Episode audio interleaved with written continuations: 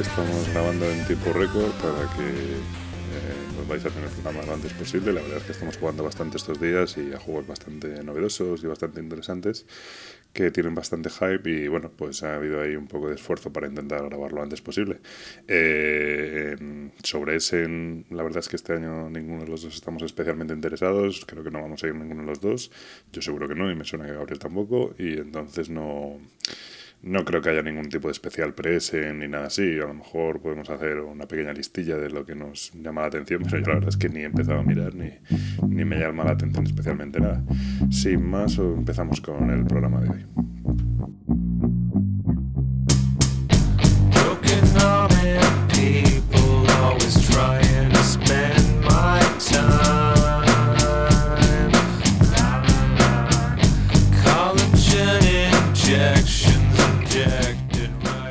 Pues aquí estamos de nuevo en el episodio número 43. Este es el tercer intento, con lo cual técnicamente es el episodio número 46.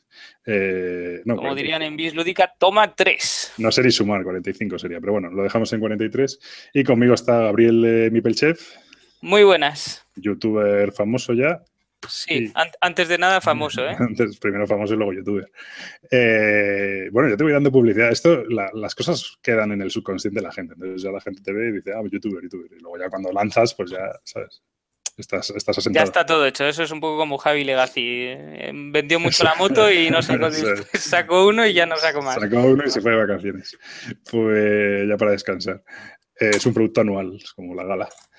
Muy bien, pues estamos de vuelta por primera vez en, yo creo que como decía antes, como dos años o así. Estamos, eh, creo que respetamos la pauta de tiempo, el intervalo de tiempo que nos habíamos marcado, que eran unas dos semanas.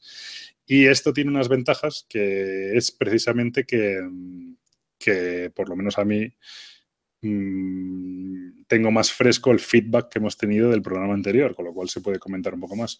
Siempre me he planteado ¿no? el asunto de comentar, de hablar de los comentarios y no tanto personificando y leyéndolos, pero bueno, un poco comentar las cosas que nos han comentado, responder algunas cosas, pero claro, como tardábamos un mes en grabar, pues ya como que no tenía mucho sentido, ¿no? Y se nos olvidaban las cosas y tal. Y en este caso, pues un poquito de lo que hemos comentado sí se puede hablar. Eh, sobre las Game On, pues bueno, en general ha ido saliendo más información y tal, pero yo creo que es un poco el sentir generalizado de, que hay un poco de incertidumbre ¿no? sobre unas, unas estas que van a salir y están pidiendo un, precio de una entrada por anticipado y tal. Y bueno, pues ahí la gente está dudando a ver si se lanza a la piscina ¿no? y tal. Bueno, yo ya tengo mis entradas. Sí, bueno, tú ya sabemos que vas por libre. Eh, eso, sobre el Ortus Regni, pues decir que realmente que lo siento mucho porque pensaba que el juego estaba difícil de conseguir, pero es que creo que está, el otro día me preguntaron por Twitter y mirándolo y tal, creo que está no difícil, sino absolutamente imposible.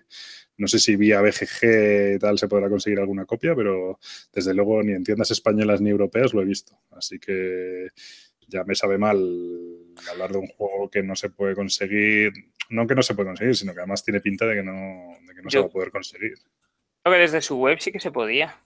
Ya, pero su web es a precio Canadá, es desde Canadá, ¿no? Es, bueno, no sé si es Canadá, Estados Unidos, pues imagínate, ¿no? quiero ni pensar lo que cuesta que te manden Bueno, lo mismo también está el envío subsidiado, pero, pero no lo sé. Eso me da un poco de pena. Eh, tal. De todas formas, también decir que después de escuchar, ya lo sospechaba durante el programa, pero después de escucharlo creo que ha sido la peor explicación de un juego que, que hemos hecho nunca aquí. La verdad es que fue bastante enrevesada y tal. El juego es muy complicado y, tal. Entonces, pedir un poco de disculpas. Intentaremos explicar menos y sobre todo mejor. Y bueno, sobre el Seven Continent, pues me ha alegrado ver que lo que hemos dicho del juego, aunque hay mucha gente muy motivada con el juego, también ha habido mucha gente que nos ha dado un poco la razón, ¿no? Que le ven los defectos que decimos y de hecho conocemos varios casos de gente que se ha deshecho ya del juego y tal y lo ha vendido. justo ahora que está empezando la campaña de Kickstarter. O sea que, que bueno, que a veces cuando es el juego que está súper de moda, que hay un hype tremendo, ¿no? Pues haces una reseña ya no negativa, ¿no? Pero si no te subes al carro del hype y dices que todo es maravilloso, como el de como el, la canción de la, de la, Lego película, ¿no? El mundo es maravilloso y tal, y todo es perfecto y tal. Pues si no dices eso, pues parece como que eres un hater y que estás intentando, yo qué sé, ir de duro por la vida. Y no creo que la reseña fuera dura, pero bueno, sí que dijimos un defecto que tiene el juego, que para nosotros es fundamental y que hace que no nos vayamos a meter ninguno de los dos en el Kickstarter. No. Y bueno, Gabriel le dijo que se iba a meter y de hecho ya se ha arrepentido. No, no, no, no. Se, se acabó, fuera. Pero bueno, que el ver que hay gente que, que, efectivamente dice, le ve esos mismos defectos que tú y tal, pues dices, bueno, por lo menos no estoy loco y, y no. Sí. Tú no, no, sé si has recibido algo de feedback más y eh, tal. ¿Quieres comentar algo? No, yo creo que básicamente el mismo que tú, o sea que no. Muy bien. Pues nada, sí. eh. No, no, esta vez no tengo nada que decir, ¿ves? No, eh, yo no recibo feedback, lo recibes tú todo. No, hombre, no. Todo. Pero bueno, pues, pero que va, si luego eres tú el que, el que estás por ahí en 27 podcasts y tal, tienes más, mucho más famoso que yo. Pues, Bueno, claro. sí, eso no, eso no es verdad. Yo solo soy el comparsa de este programa. Has hecho, como no grabamos nunca, tú has hecho la tournée por ahí. Estás, si no me equivoco, has estado en no solo juegos solos y en el dado único grabando. Sí. Así que luego es mucho más famoso tú que yo. Pero bueno. Y No, eso es porque tú estás menos disponible que yo, que no es lo mismo. yo me hago el duro. Yo siempre que. Claro, me intentan llevarte a ti, no pueden, entonces dicen, pues Cuando- venga, vamos por el llama- segundo. Cuando me llama el hola para las entrevistas digo que no y tal, pero. Pues bueno, sin más, yo creo que vamos a empezar con el tema de hoy. Y el tema que hoy, Gabriel, Gabriel dice que va a ser un tema un poco rancio, que no a tener mucho recorrido, pero yo digo, no sé, a ver, intentaré picarle. Es el tema de, de los juegos con campaña en contraposición con los juegos legacy, ¿no? Que ahora está muy de moda lo de los juegos legacy, ¿no? Y un poco cuáles creemos que son las virtudes de cada tipo, cuáles son sus defectos y, bueno, un poco cómo, en cómo eh, encasillaríamos unos y otros, ¿no? Eh, no sé muy bien cómo empezar, no sé si tú, tú no tendrás nada preparado porque como siempre vienes... Como siempre, claro, sí. Como, a mí me informan cinco minutos antes del programa, pues evidentemente vengo sin preparar. Pero sí que podríamos empezar por definir lo que sería o lo que nosotros pensamos que es más un legacy eh, y lo que es una campaña, porque es verdad que hoy en día casi todo lo llaman legacy y no creo que todos los juegos que salen ahora mismo sean legacy. Eso es. Pues bien, yo creo que la diferencia principal, eh, bueno, aquí ahora le llaman juegos legacy a juegos que puedes jugar una partida y dicen ya legacy, ¿no? Pues, por ejemplo, los exit estos o, el unlock o tal, dicen, no, es que esto ya es como un juego legacy.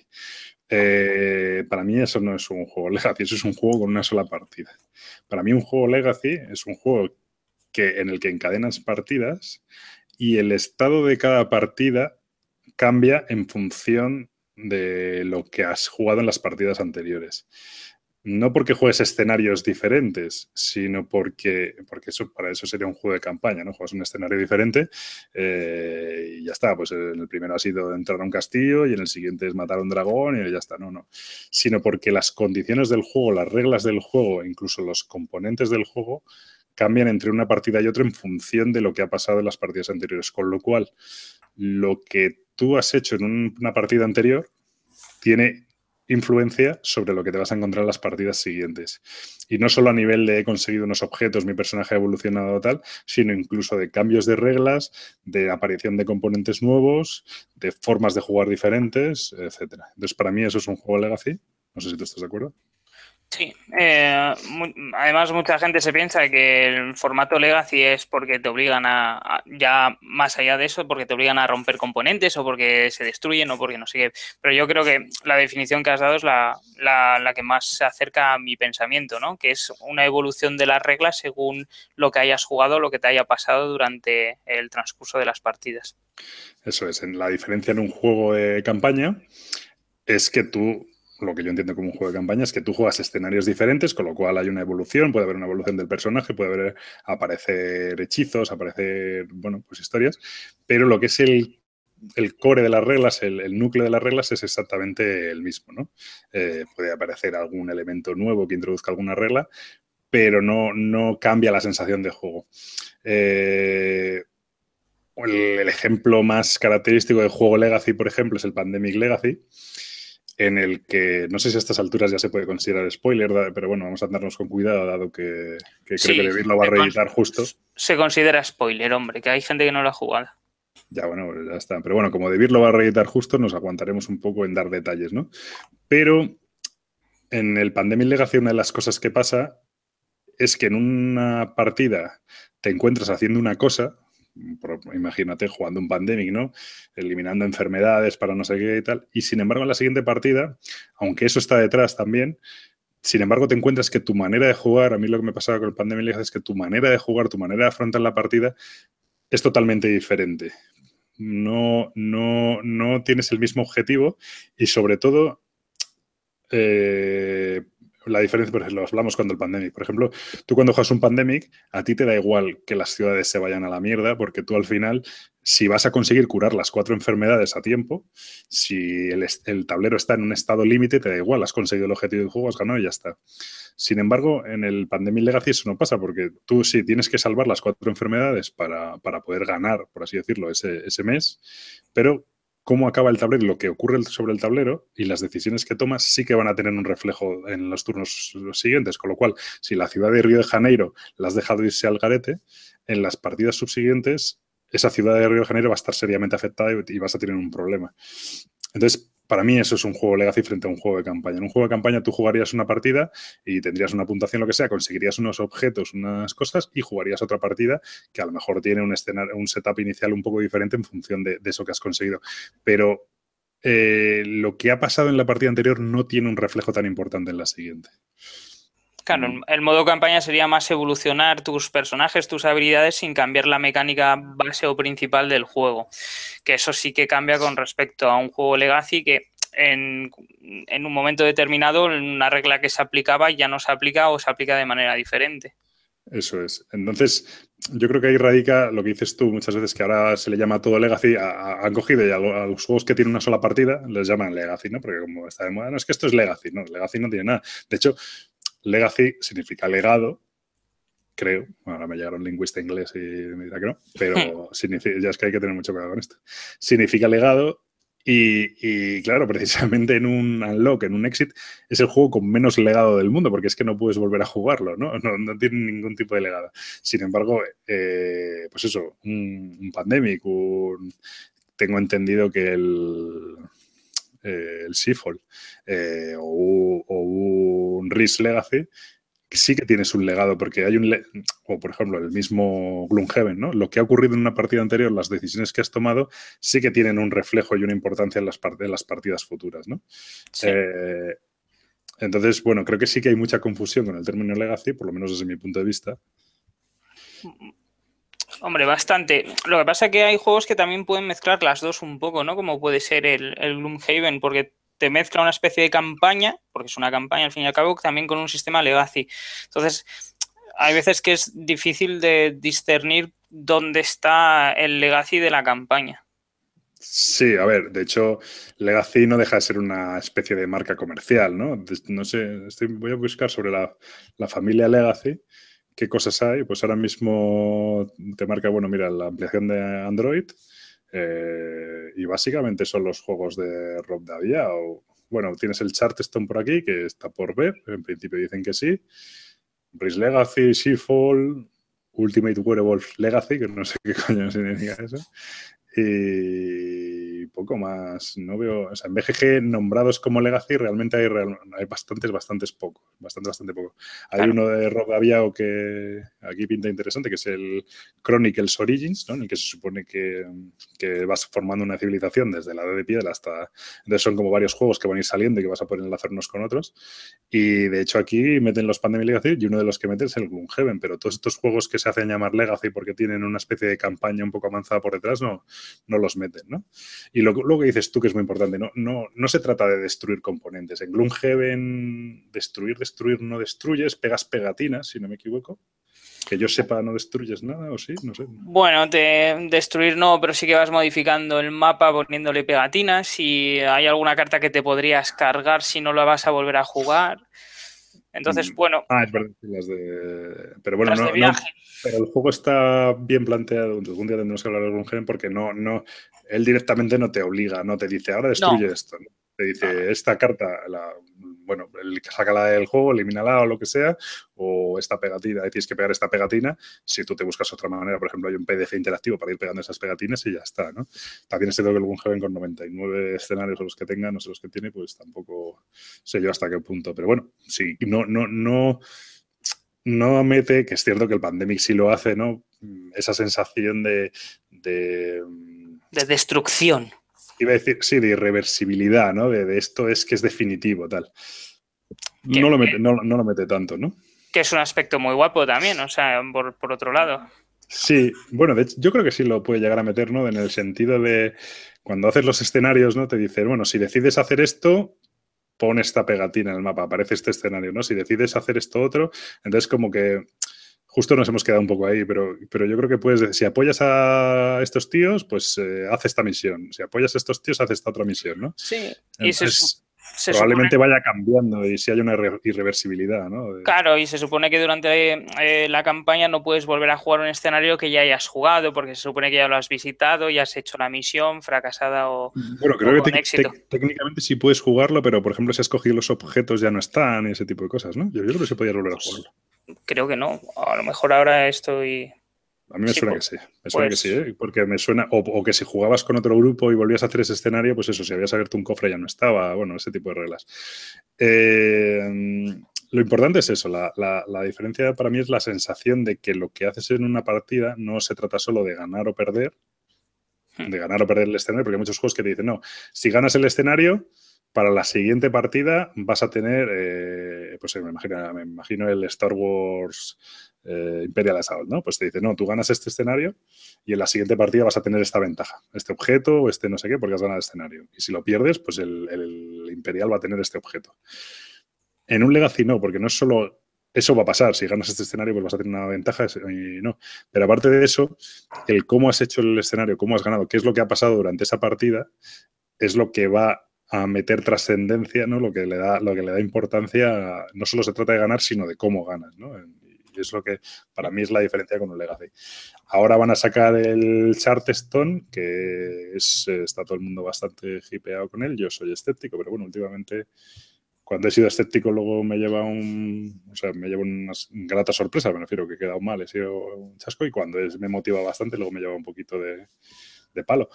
Pero a mí en un Eurogame así puro y duro, un Legacy, pues no sé, no me dice nada, la verdad.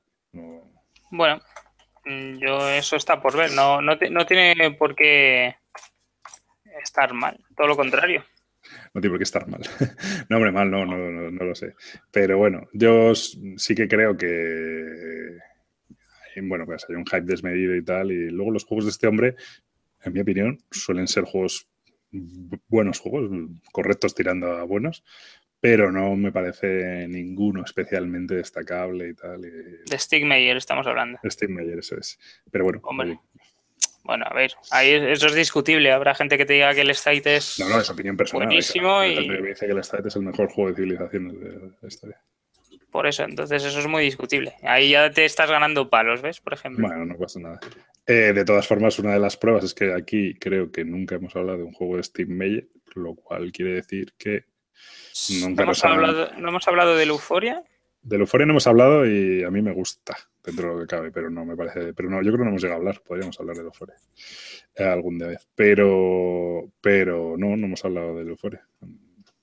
Ah. Y luego del Viticulture, a mí el normal me pareció, honestamente me pareció una castaña.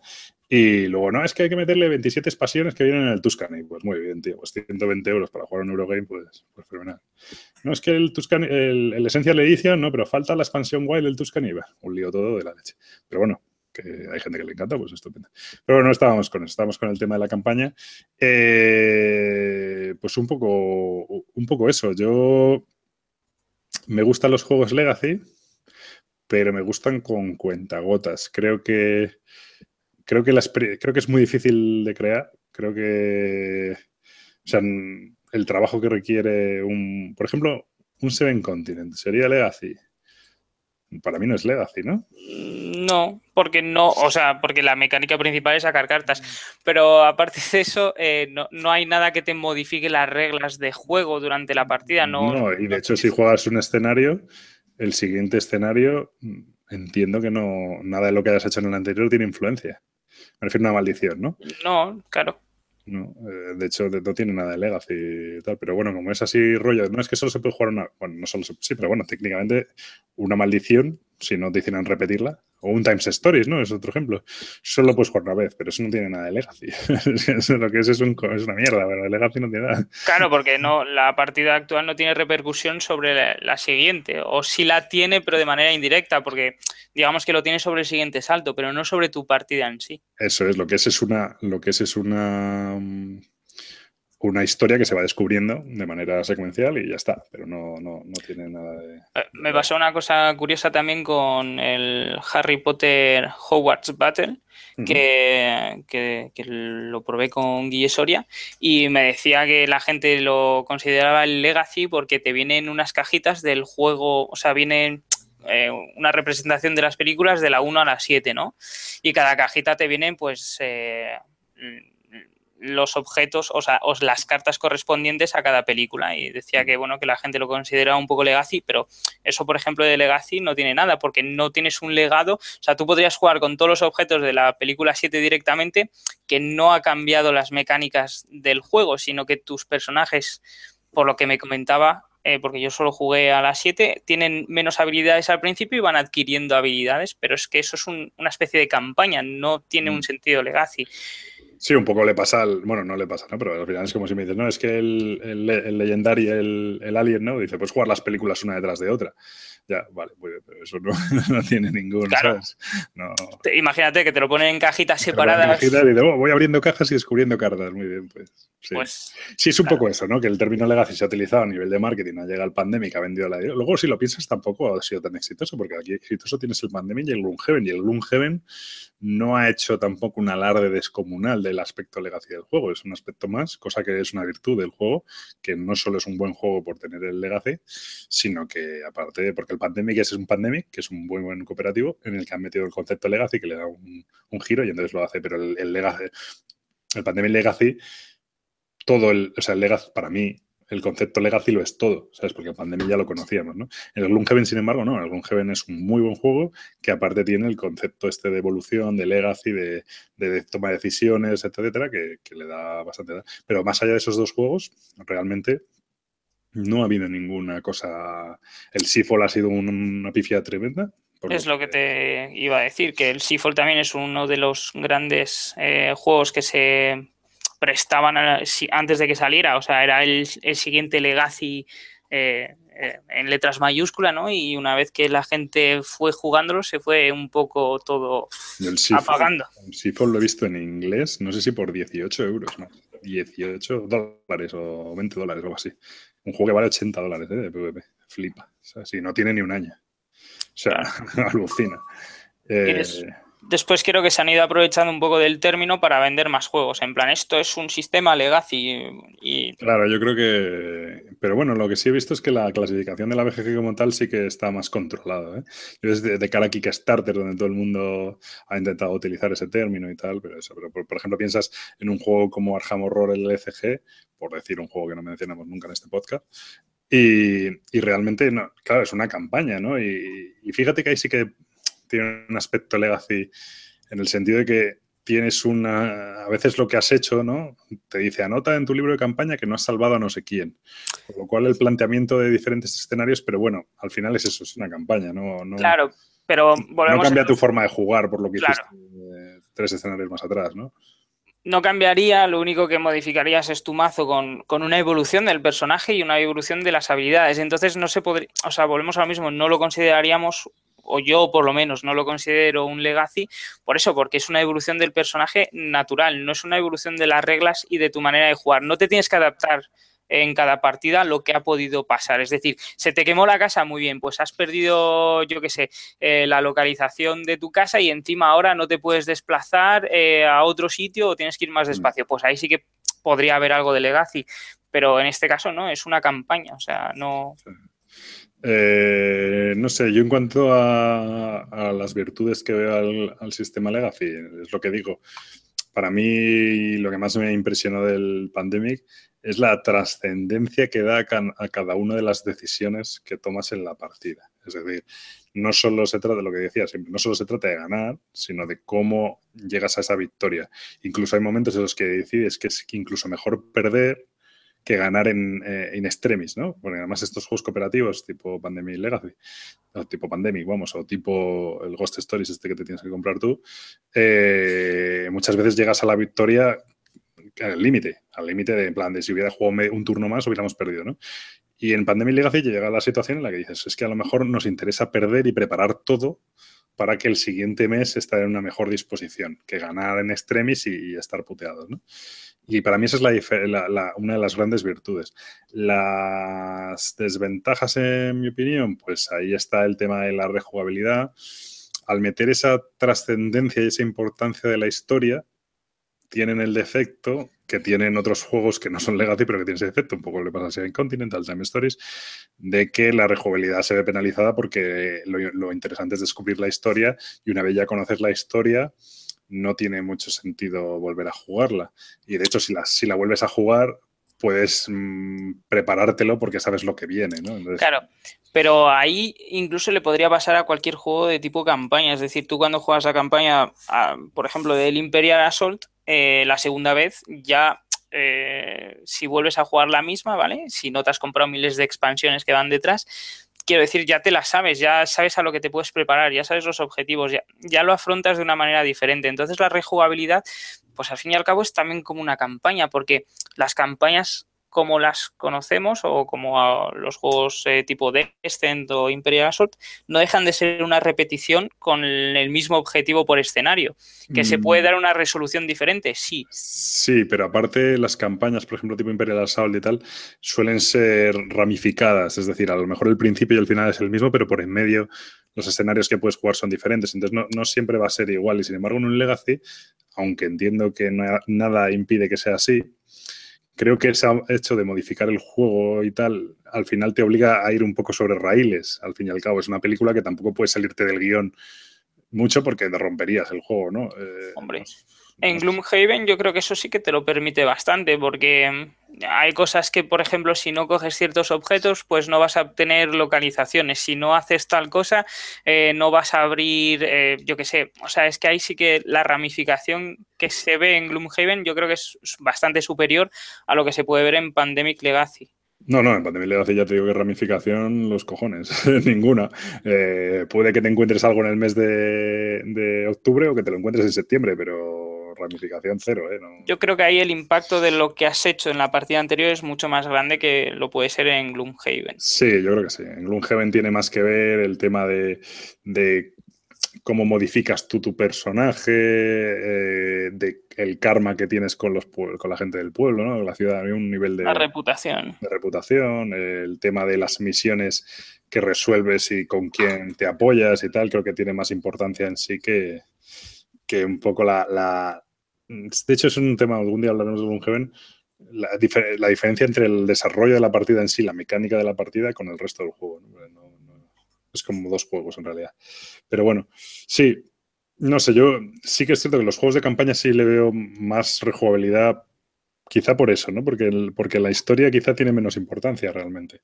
Es, ahí sí que se tiene que apoyar mucho más en las mecánicas del juego y en la diversión del escenario per se. Podrías jugar, de hecho, muchos puedes jugar los escenarios sueltos y luego puedes jugarlos enlazados, pero no tiene ningún sentido jugar eh, septiembre del Pandemic Legacy suelto, ¿sabes? Eso no tiene ningún sentido.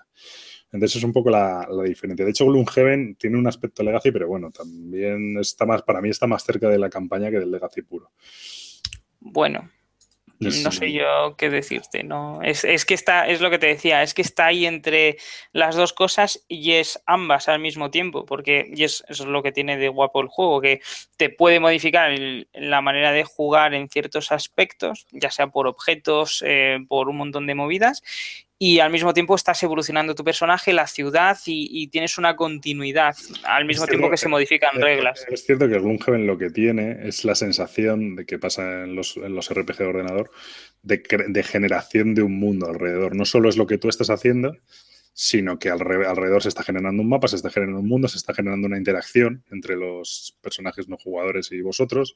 Entonces, eso sí que está ocurriendo y eso sí que está. Pero lo que es en el juego en sí lo que es la mecánica del escenario en sí, por lo menos hasta donde yo he llegado, no, me da una sensación de, bueno, es que yo, bueno, no sé si puede ser que si matas a un personaje, a un enemigo, pase algo y si no aparezca más tarde o tal, bueno, puede ser. no lo sé. Es que es, que es cierto que, la línea es difusa, ¿eh? no hay nada muy exacto. ¿no? Hay juegos que sí son muy claros, como es eso el caso del Pandemic Legacy o el, o el Legacy, ¿no? Y hay otros que es un poco más ambiguo, pero bueno. Y eso, y un poco las ventajas de, para mí, la ventaja del juego de campaña, precisamente eh, voy a decir el tema de la rejugabilidad, para mí tienen más rejugabilidad porque nada te impide volver a empezar la misma campaña con otro personaje, por ejemplo. Eh, nada te impide, incluso con el mismo personaje, que la campaña se desarrolle diferente. Y luego tienen la desventaja de que para mí no, es tan, no son tan trascendentes las acciones ¿no? de, de, cada...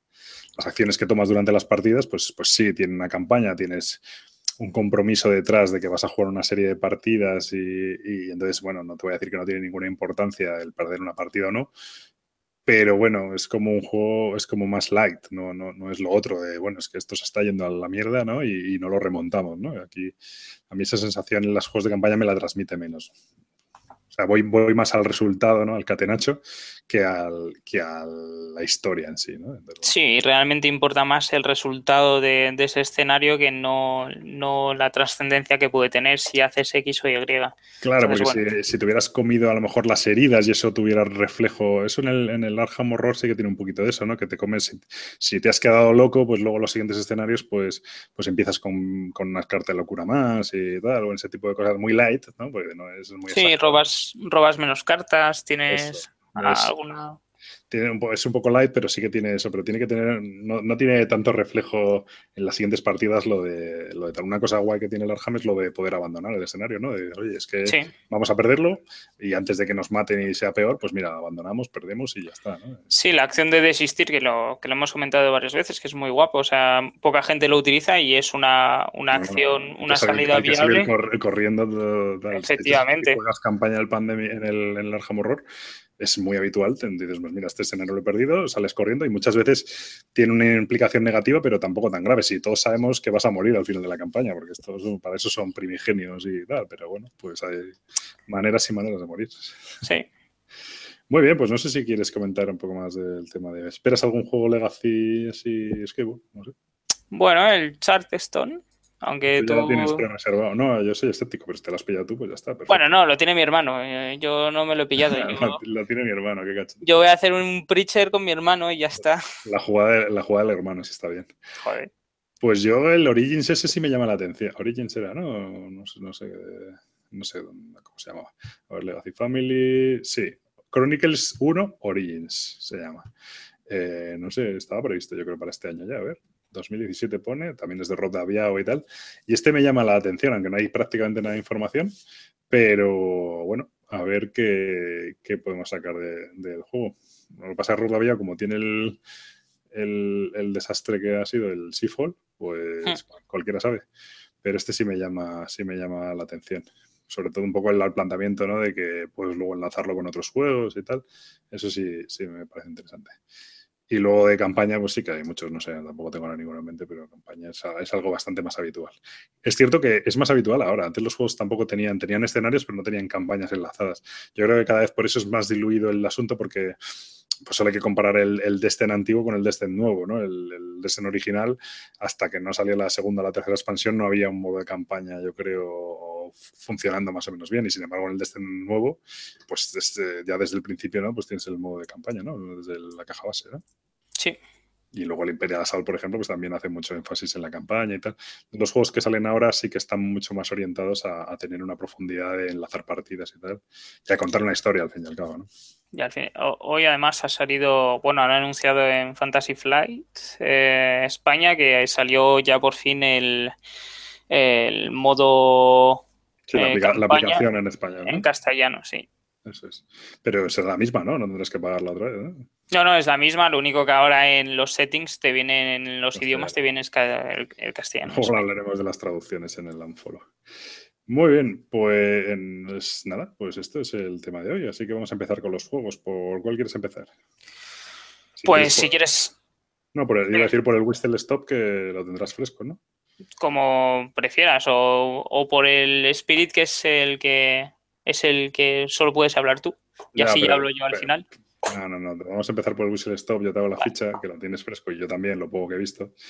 Eh, porque hoy vamos a hacer una cosa que no me entusiasma a mí, pero es eh, que vamos a hablar. Yo voy a hablar de un juego que Abril no ha jugado y él va a hablar de un juego que yo no he jugado. Aunque por lo menos yo, él, su juego he visto jugar unos turnos y se atendió la explicación y tal, con lo cual algo con lo cual algo puedo, puedo decir, pero poca cosa. ¿vale? Este juego que va a hablar Gabriel se trata del Whistle Stop, Whistle Stop 2017, de 2 a 5 jugadores. Ahora mismo tiene un 7,5 en la BGG, pero bueno, acaba de salir, tiene pocos ratings. Y de 2 a 5 jugadores eso es. Eh, y es el diseñador es Scott Caputo, artistas Jenson Bowles y Stephanie Guftansson. Y lo publica Bezier Games, así que ir sacando la pasta. Eh, no es barato. No es barato este juego. 60 eh, euros de PvP creo que era, ¿no? Sí.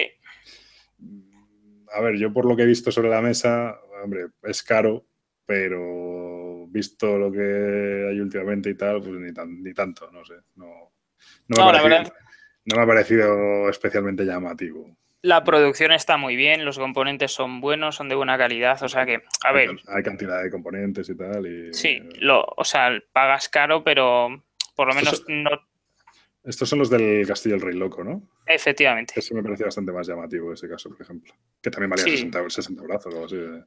Y ese era un poco más, más flojillo en cuanto a componentes. Pero este, bueno. Bueno, y entonces aquí eh, bueno, pues entiendo que compañías de trenes, ¿no? Que tienen que. Pues sí. lo, típico de crear. No sé por qué hay esta manía con los juegos de trenes, pero es una cosa que es una especie de fijación. Rollo Sheldon Cooper con los trenes y los juegos de trenes. Y, hay una gente que es fanática de estas cosas. A mí, bueno, es un tema como cualquier otro, pero bueno. Eh, y eso, entonces es compañía. Bueno, no sé realmente cuál es el argumento, la verdad. Que tienes que cruzar el país con tus trenes, ¿no? Básicamente. Básicamente es un pick and delivery. Eso, eso no es un argumento, pero vale. Vamos a ver. Básicamente, bueno, Efectivamente, no es un argumento. Tienes toda la el argumento del juego es que tienes que cruzar mm, el, país con tus trenes, cogiendo cosas y, haciéndote más rico, supongo, algo así. Eh, digamos que es eh, con el tema lleva algo del primer ferrocarril transcontinental, ¿vale? De, Estados Unidos que, mm, se, utilizaba, me parece, para enviar mercancías de una punta del país a la otra. Eso es. Y, entonces el, propósito del juego es que, supongo, porque como es un euro tampoco el tema me importa demasiado. Es, un euro rozando el abstracto incluso. Sí, eh, pues debemos de recoger eh, productos, recursos por el camino, que son pues madera, eh, whisky, bueno, hay un poco de todo. Bueno, bueno tampoco, te vengas arriba, cubos de colores. Y llevarlos al otro lado donde los vamos a puntuar dejándolos. hay losetas que requieren ciertos colores. Muy bien, entonces, bueno, pues un poco, explica un poco la mecánica brevemente que luego se nos echan encima. Bueno, eh, la verdad es que es un juego muy sencillo que se explica a lo mejor en 5 o 10 minutos y, la verdad es que no, no tienen... Luego, ya vas añadiendo reglas durante la partida como haces últimamente. No, no voy añadiendo reglas. Se puede, a ver, vamos a ver, se me puede olvidar algo y sí, obviamente, pero no... Ah, por cierto, si hago esto gano 10 puntos. No, mentira. Lo único que se me olvidó es que había en, el pool de los setas disponibles hay tres y se me olvidó ponerlas. O sea, no fue ni añadir reglas, ni habíamos jugado un turno, pero bueno. Eh, el caso es que eh, cada jugador va a recibir eh, carbón y un silbato del tren y con eso vamos a realizar acciones. Tenemos disponible cuatro acciones por turno, en las cuales si utilizamos carbón vamos a poder avanzar de una parada a otra Sí, bueno, para, empezar, tienes varios trenes, de número de jugadores, tres, cuatro trenes, ¿no? Efectivamente. Entonces tú en tu turno gastas recursos y en función de que gastes uno u otro puedes mover de una manera u otra, básicamente. Sí, pero no son recursos. Generalmente no son recursos. Bueno, son. Ya, son. El, asunto es que generalmente el tablero se, se compone de izquierda a derecha o sea, perdón, de derecha a izquierda, tienes que ir moviendo de derecha a izquierda y lo vas generando poniendo losetas. Entonces, bueno, ahora sí que es un poco cómo gastas esos recursos implica en cómo, bueno, no, esos no recursos, implica en cómo, puedes moverte, ¿no? Claro. Con, la verdad es que solo tiene dos, que es pues, el carbón y el silbato. El carbón te permite avanzar de uno y siempre hacia adelante o arriba o abajo, pero nunca hacia atrás. Y el silbato lo que te permite es retroceder eh, de una o dos casillas hacia atrás, hacia adelante, hacia arriba o hacia abajo.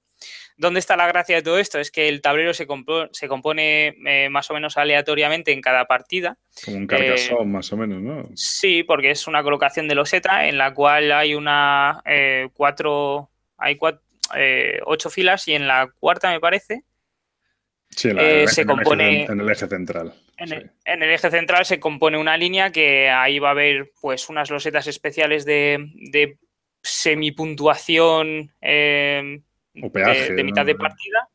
Sí. una especie de peaje donde vamos a poder llegar a ciudades y descargar mercancía por puntos de victoria, pero también otro tipo de losetas que nos van a dar diferentes beneficios, como más carbón o poder modificar eh, o poder cambiar mercancía por otra, etcétera. también a la hora de dejar eh, la mercancía en las ciudades te van a dar una especie de, billetes. Es decir, eh, si te paras en una ciudad azul, te van a dejar unos billetes azules, porque esto al final de la partida va a ser una, mayoría también. Y eh, el resto de losetas de puntuación especial se mezcla con todas las losetas normales y se, se distribuyen tres a cada jugador y con eso se va a ir componiendo el mapa, porque cuando estamos en una parada y queremos avanzar y el mapa no está construido, pues vamos a poner una de las de nuestra mano, con el objetivo de llegar a las losetas finales de puntuación, que esas requieren tres cubos y nos dan una puntuación más alta que las de ciudad. Hmm. una vez que bueno, una vez que puntuamos esas losetas, eh, con el tren podemos eh, eh, optar a una bonificación final que nos dan tres recursos, que suelen ser eh, pues eh, las, primeras suelen ser las mejores, que te, a lo mejor te dan dos silbatos, que es lo que más variedad de movimiento te permite, y un recurso al azar, que ahí sí que son, pues lo que decíamos, el whisky, la madera, el, el algodón o la grava, etcétera.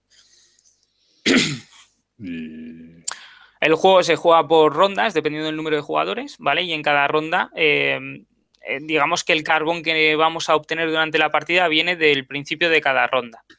Entre más jugadores, menos rondas, pero siempre vamos a recibir el mismo número de, carbones, salvo la eh, antepenúltima ronda en la cual vamos a recibir un silbato. ¿Vale? Y no vamos a recibir carbón.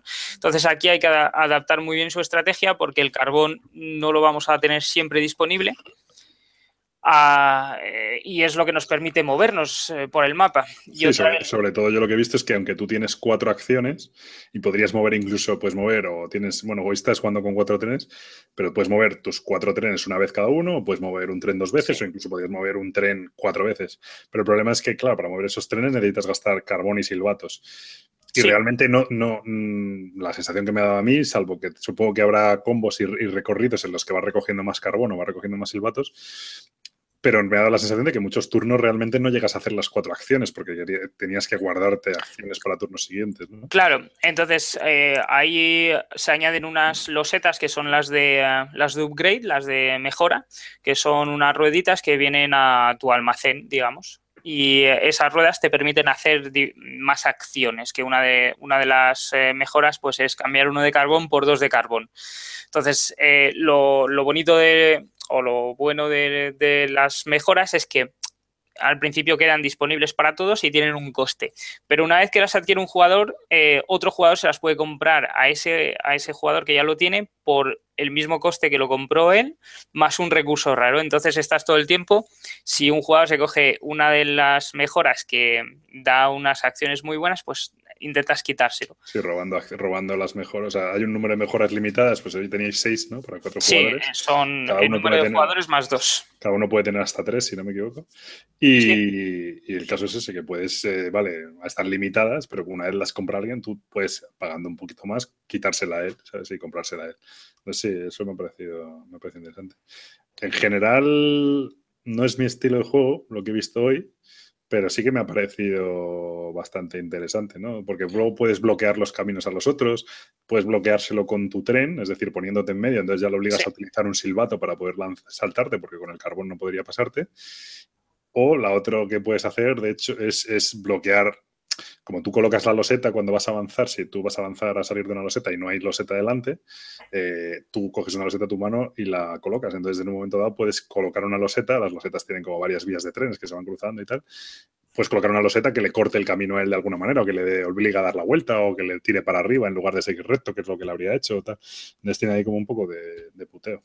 Sí, tiene mucha interacción eh, con respecto al resto de jugadores, por lo que comentas, porque puedes intentar bloquear un camino que con un silbato lo que no hemos dicho es que puedes saltar a una parada que contenga un tren de, un adversario que eso con un carbón no lo puedes hacer porque te, tendrías que parar y no puede haber dos trenes en la misma parada de, las losetas ordinarias. En las losetas de ciudad sí que pueden convivir varios trenes. Eh, entonces, tienes mil maneras de, putear al resto de jugadores, porque te puedes quedar justo eh, enfrente de una de las losetas que puntúa y obligas a la persona a coger un silbato para poder puntuar esa loseta. También, si llegas a una loseta de puntuación y no tuvieras, por lo que sea, los recursos que te piden, eh, te da una, una penalización. Una penalización bastante, no es muy importante, pero sí que... Bueno, hombre, pasas de, yo lo que he visto es que pasabas, si tú pagas los recursos que te piden, ganas 10 puntos y si no los pagas pierdes 3, o sea, hay una diferencia de 13 puntos. No sé con cuántos puntos habéis acabado. Tiene pinta que se hacen bastantes, ¿no? En este juego. Eh, pues a dos jugadores no se hacen muchos, no llegas, no sueles llegar a los 100. A tres jugadores sí que llegas a ciento poco y hoy a cuatro hemos llegado a 140 y muchos. Entonces, bueno, no es que se haga relativamente mucho, depende 13 de... 13 puntos de diferencia, por ejemplo, estás hablando de un 10% de puntos, ¿eh? Sí, pero bueno, también depende mucho de cómo se construye el mapa, porque es como es súper aleatorio, te puede salir una partida redonda en la cual vas eh, combinando muy bien las mercancías que vas recuperando para puntuar las ciudades, porque en una ciudad tú puedes salir y volver a entrar, nadie te lo impide.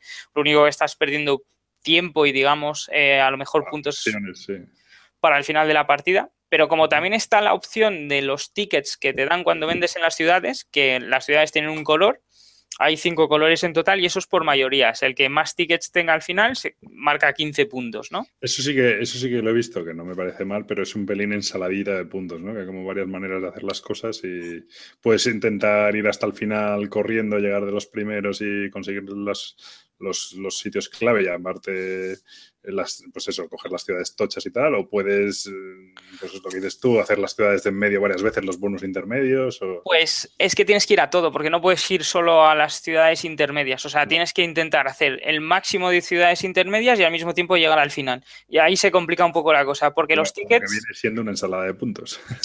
Bueno, lo que viene siendo intentar hacer de todo, no es ensalada de puntos, viene siendo a estar en una partida muy equilibrada, en plan, eh, aguantar mucho, a lo mejor con uno de tus trenes, porque los recursos que obtienes son, son compartidos, ¿no? Para todos tus trenes. Entonces da igual quién entre en una ciudad. Si tú tienes los recursos, pues... Ah, eso, es un poco raro, pero sí. entiendo por la mecánica del juego que es así, pero temáticamente, en plan, yo estoy con un tren a punto de entrar al final y, cojo con otro tren un recurso al principio del mapa y, el otro tren es el que lo entrega al final de la. Se supone que el recurso lo tiene la compañía ferroviaria. sí.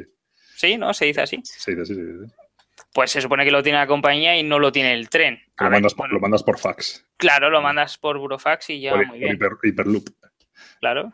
Pero bueno, a ver, eso es un poco la coña, evidentemente es un juego bastante abstracto y tal. Eh, yo lo que, no sé, tampoco puedo decir mucho, el juego me ha parecido, tenía muy buena pinta, me ha parecido precioso, la edición es preciosa.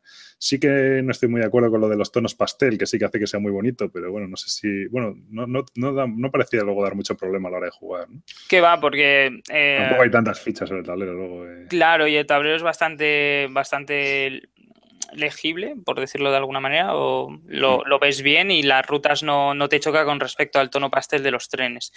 Los recursos sí que son más vivos. Sí. Por ejemplo, entonces, bueno. Yo sí que había oído de este juego que, que era muy light y tal, y no me ha parecido nada light, no voy a decir, pero bueno, pues eso, como un, quizá como un, quiero decir, un Fight Tribes o un algo así, ¿no? Pues deja esa sensación de querer seguir jugando, de, terminas una partida y te engancha para, jugar la segunda. A lo mejor no es tan abstracto como un Five Tribes, porque no llega a ese punto, pero sí que te deja esa sensación de querer volver a jugar. Sí que da la sensación, por, lo que yo he visto, de,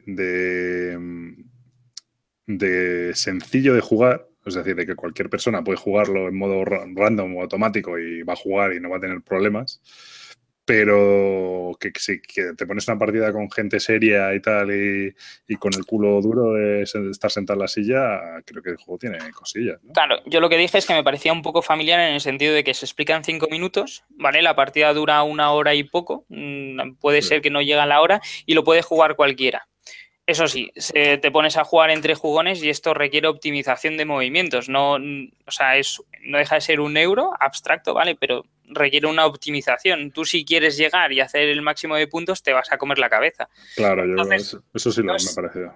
No es tan familiar en ese aspecto. Si te pones a jugar con gente que empieza a pensarse las cosas y a optimizar sus movimientos, te y, vas... de, y de azar cómo anda, porque no, no me ha dado esta sensación de que hubiera mucho azar, pero dices tú que como los caminos, eh, como cada loseta puede tener varios stops, digamos que el azar se limita bastante porque tú puedes eh, en un determinado momento subir o bajar en la misma hilera. Es decir, una loseta que coloca un adversario, siempre vas a poder llegar por una manera u otra. Y, los, y la gente tiende a avanzar. Entonces, no es que tenga tanto azar, porque siempre vas a poder acceder a un recurso de una manera u otra. Y además, si la coloca un adversario, quiero decir, otra cosa es que salieran de modo random, pero la está colocando un adversario, si no haber corrido más y la colocarías tú, ¿no?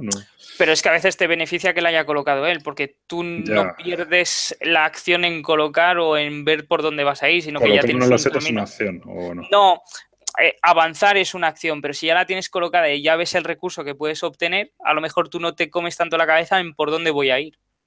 Sí, que o que te abre camino con un recurso a un recurso que tú con tus losetas que tienes la mano no, no, te llegaba. Bueno, sí, eso sí puede ser. Sí, sí, eso sí puede ser. No sé, a mí me ha causado buena impresión. Tú estás contento, ¿no? Con el juego. Yo estoy muy contento. La verdad es que llevo ya cinco partidas, me parece, o seis, y no se me ha hecho ninguna idéntica. Eh, se me han hecho muy rápidas, muy cortas y todas muy diferentes y divertidas. Y a dos no, porque a mí la sensación que me da es que a dos iba a sobrar mucho tablero, pero dices tú que no. A dos eh, tienes cinco trenes por, jugador y creo que no sobran tantos huecos. O sea que escala bien, vamos. Sí. Ah. Pero bueno, tienes el mismo número de acciones, ¿no? Cuatro acciones. Claro, hay 16 espacios para poner trenes, a dos jugadores jugarías con 10 trenes, sobran 6 espacios digamos que cuando te mueves te bloqueas menos o tienes menos esa sensación, pero al fin y al cabo eh, los trenes se van encontrando porque eh, al final de la partida, digamos que si quieres acceder a la misma loseta de bonus vas a tender a ir hacia el mismo camino. Entonces llega un momento que sí que te vas encontrando. Y escala muy bien a dos jugadores porque tienes más turnos y te dan un tren más. Entonces como que puedes ir haciendo más cosas. Pues muy bien, pues no sé, yo desde luego el aspecto gráfico me pareció súper chulo, puesto en mesa y tal. Sí que tiene un poquillo de setup, ¿no? El juego sí me parece Que, estabas ahí tu ratito sacando, sacando cosas. Tiene mucho material y aparte poner eh, las losetas en modo random sí que te lleva bastante tiempo porque primero tienes que sacarlas. claro, primero tienes que juntar, las especiales, sacar las que hacen falta y luego mezclar las que han sobrado con el resto, ¿no? Claro, y si quieres que vaya bien mezclado, pues es un poco más coñazo. Pues no sé, yo lo veo. Vamos, yo lo único que puedo decir sin haberlo jugado y tal, pero que la gente que tenga la sensación de, bueno, esto es que es un poco light, yo no me parece tan light. No, Pirracas, por ejemplo, que es una de las personas que estaba jugando la partida, lo, comentó que no, que no era tan light como, como, lo, como se pintaba el juego, sino que sí que requiere un poco más de, de, de ¿cómo se dice? De, bueno, lo he dicho antes y ahora no me acuerdo. De pensar, ¿no? Sí. Eh, la BGG, para que os hagáis una idea, tiene un peso de 2,88, casi 2,9, que no está nada mal, la verdad. No, no sé, yo lo he visto con, profundidad y tal, y, eso. No sé, me parece interesante a los que les molen los juegos de trenes y tal. Bueno, lo de los trenes es casi un testimonial, ¿no? Sí, porque podrían ser aviones, eh, podría ser cualquier cosa que esto funcionaría. Sí, hacer caminitos y tal, pero bueno, está bien. Sí, escoger recursos, llevarlos al punto que más puntos te den. Pues bueno, pues este es el Whistle, Whistle Stop, eh, que la verdad es que tiene buena pinta. Yo a ver si lo pruebo algún día y ya si puedo doy mi opinión, aunque sea vía Twitter. Pues no sé si quieres decir algo más. No, creo que lo hemos dicho más o menos todo. Muy bien, pues nada, venga, ahora vamos a hablar de un juego que sí hemos jugado los dos, para que no se diga. Que se trata del Tyrants of the Underdark de 2016. Esto lo edita básicamente Wizard of the Coast, aunque veo que aquí ya empiezan a editarlo más gente, ¿no? Heidelberg, no sé qué. Eso sí que me suena haber oído la noticia. Normalmente los juegos de Wizard of the Coast, de Dungeons and Dragons en general, este es un juego basado en Dungeons and Dragons, no se editaban en otros idiomas, porque parece ser que Wizard of the Coast tenía la política de que ellos solo editaban en inglés o que ellos se encargaban de las ediciones internacionales. Entonces, por ejemplo, hay juegos como el... ¿Cómo se llama?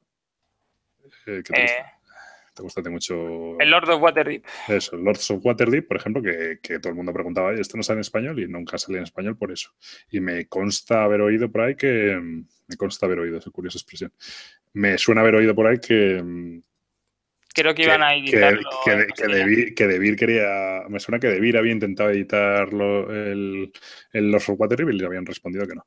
Y este Tyrants of the Underdark, por lo que veo, ya empieza a haber ediciones internacionales, así que lo mismo se ve en español, no lo sé.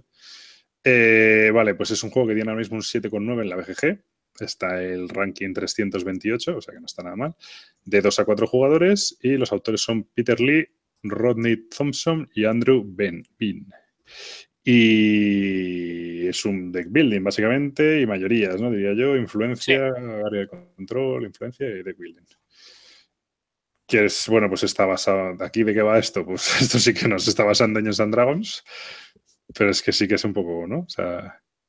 Bueno, está basado en una de las familias elfas, me parece. Sí, cada uno lleva una casa de los Drows en la sección de Underdark, debajo de la costa de las espadas y bueno, pues que tienes que ampliar el poder de tu casa, entiendo, que es lo que haces, no sé, la verdad. Ya iremos luego con, los defectos de este juego. Y nada, os explica, bueno, pues no sé, es un deck building, ¿no? En el sentido más, más estricto de la palabra, en el sentido, tú vas comprando cartas y haciendo acciones sobre el tablero. Tienes dos tipos de currencies, por o sea, de currencies, de, de valores ¿no? que tienen las cartas, que básicamente son ataque y dinero, por así decirlo, aunque tiene un símbolo un poco extraño el dinero. El dinero sirve para comprar nuevas cartas y el ataque sirve pues, para, pues, pues, para atacar a los rivales sobre el tablero. La gracia de este de building frente a otros es que hay un tablero en el que tienes una especie de fichas de influencia que vas colocando. Entonces la manera de colocar fichas de influencia era, era usando ataque, ¿no? Eh, sí, es usando el ataque con un punto de ataque colocas una ficha de influencia en un lugar adyacente al que ya estés. Es decir, si, bueno, el tablero es terriblemente horrible, pero tiene una serie como de ciudades con varios huecos. A mí no me parece tan horrible, hombre. joder, joder. Feo, feo, feo. Pero bueno, eh, tienes unas ciudades con varios huecos donde colocar esas fichas de influencia y luego hay unos caminos que unen esas ciudades que tienen huecos intermedios. Entonces tú no puedes ponerte donde te dé la gana, sino que tienes que ir expandiendo como tu influencia ¿no? por, el, por el tablero. Entonces tú con un punto de ataque colocas una fichita tuya de influencia en un lugar allá Una tropa, en una tropa.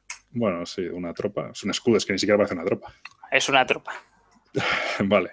Y con tres puntos de influencia eliminas una del rival, ¿no? Tres eran. Sí. Entonces, mm, pues puedes atacar a los rivales para quitar su influencia. Entonces, luego esas ciudades, eh, en las ciudades hay unas mayorías, ¿no? Entonces, el que tiene mayoría, hay una mayoría simple en la que te llevaría, no, en todas, ¿no? Pero en algunas te llevas como una loseta que te da un bonus cada turno, etcétera. Serían en las ciudades, en las ciudades grandes. en las ciudades grandes hay unas mayorías, ¿qué tal?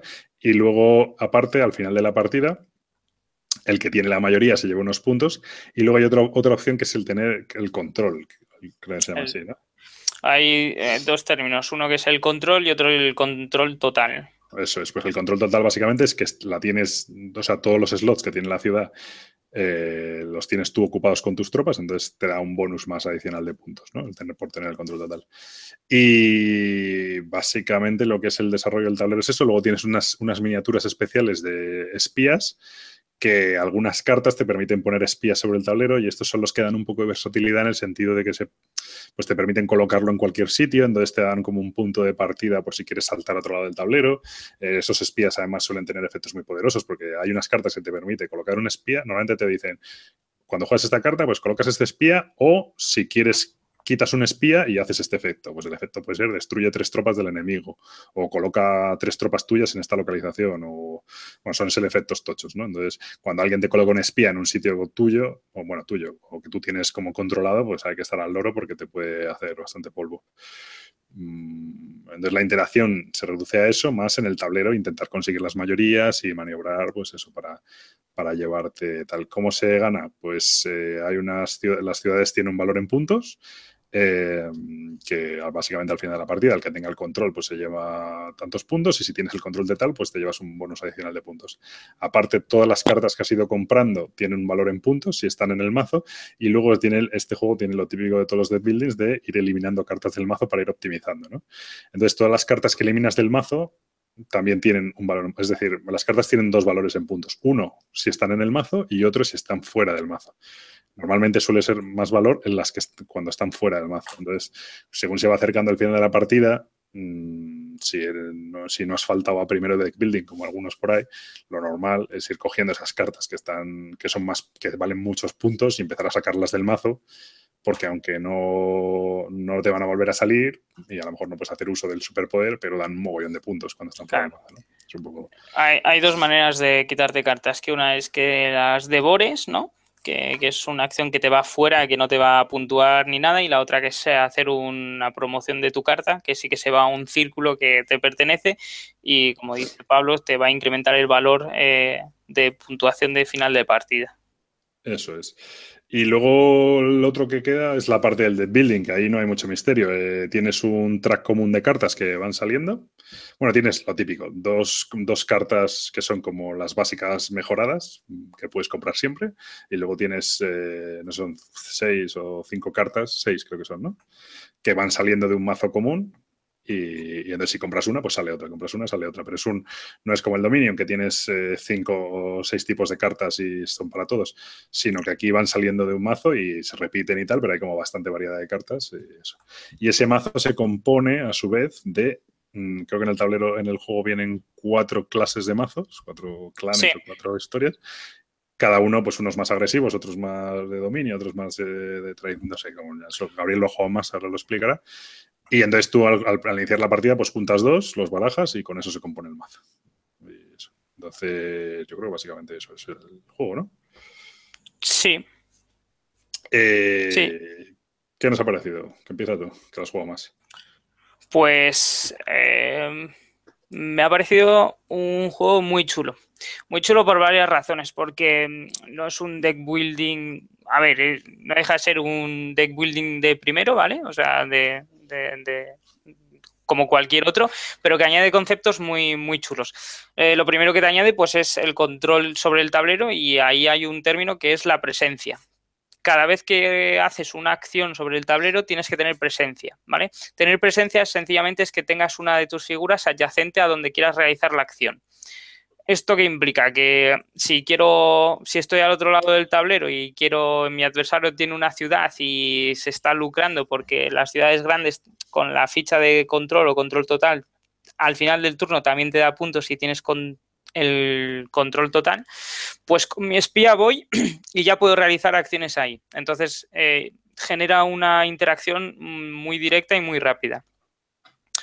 Eh, eso por una parte. Por otra parte, el, hecho de que, mm, eh, de que te puedas defender también de esos espías generando eh, pues ataque, lo veo muy guay porque te lo pueden colocar en un turno, pero a lo mejor en ese turno no hacen nada. Al siguiente se lo puedes eliminar tú en cuanto te toca.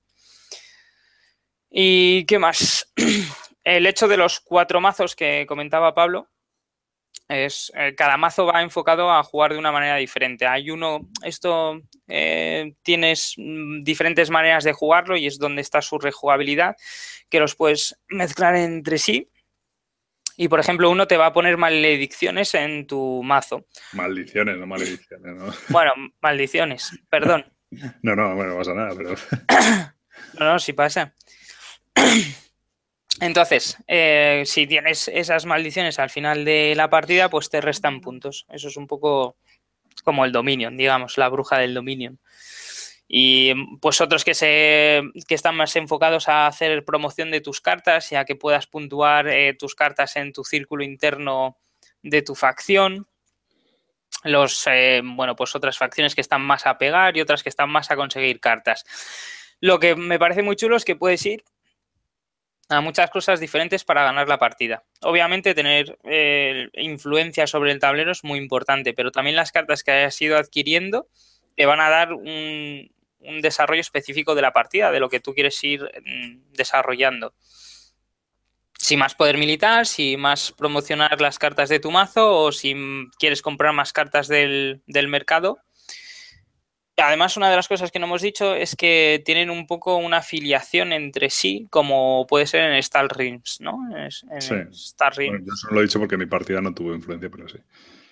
Vale, pues hay algunos clanes que mm, si te dicen que tienen una palabra clave que es el focus, eh, que es focus, yo que sé, un nombre, pues ese nombre si juegas dos cartas idénticas, eh, pues se, se desencadena el bonus de, la carta. Entonces es una carta más, genera más eh, poder de militar o tienes más para comprar. Entonces eso también es bastante agradable durante la partida porque te da una sensación de ir pudiendo hacer más combos. También es la manera de robar más, etcétera. Las cartas básicas suelen ser muy básicas y cuando tienes el focus, la verdad es que te ayudan eh, bastante al desarrollo de la partida. Entonces, me parece muy, muy guapo. Mm, Yo lo que opino. Eh, una cosa que tienen, un defecto que tienen, sobre todo la primera jornada de Buildings, es que Dominion, sobre todo, etcétera, tú elegías una estrategia y vas a esa estrategia. No, pues yo voy a ir a comprar festivales, ¿no? Festivales y bibliotecas, yo qué sé, no me acuerdo.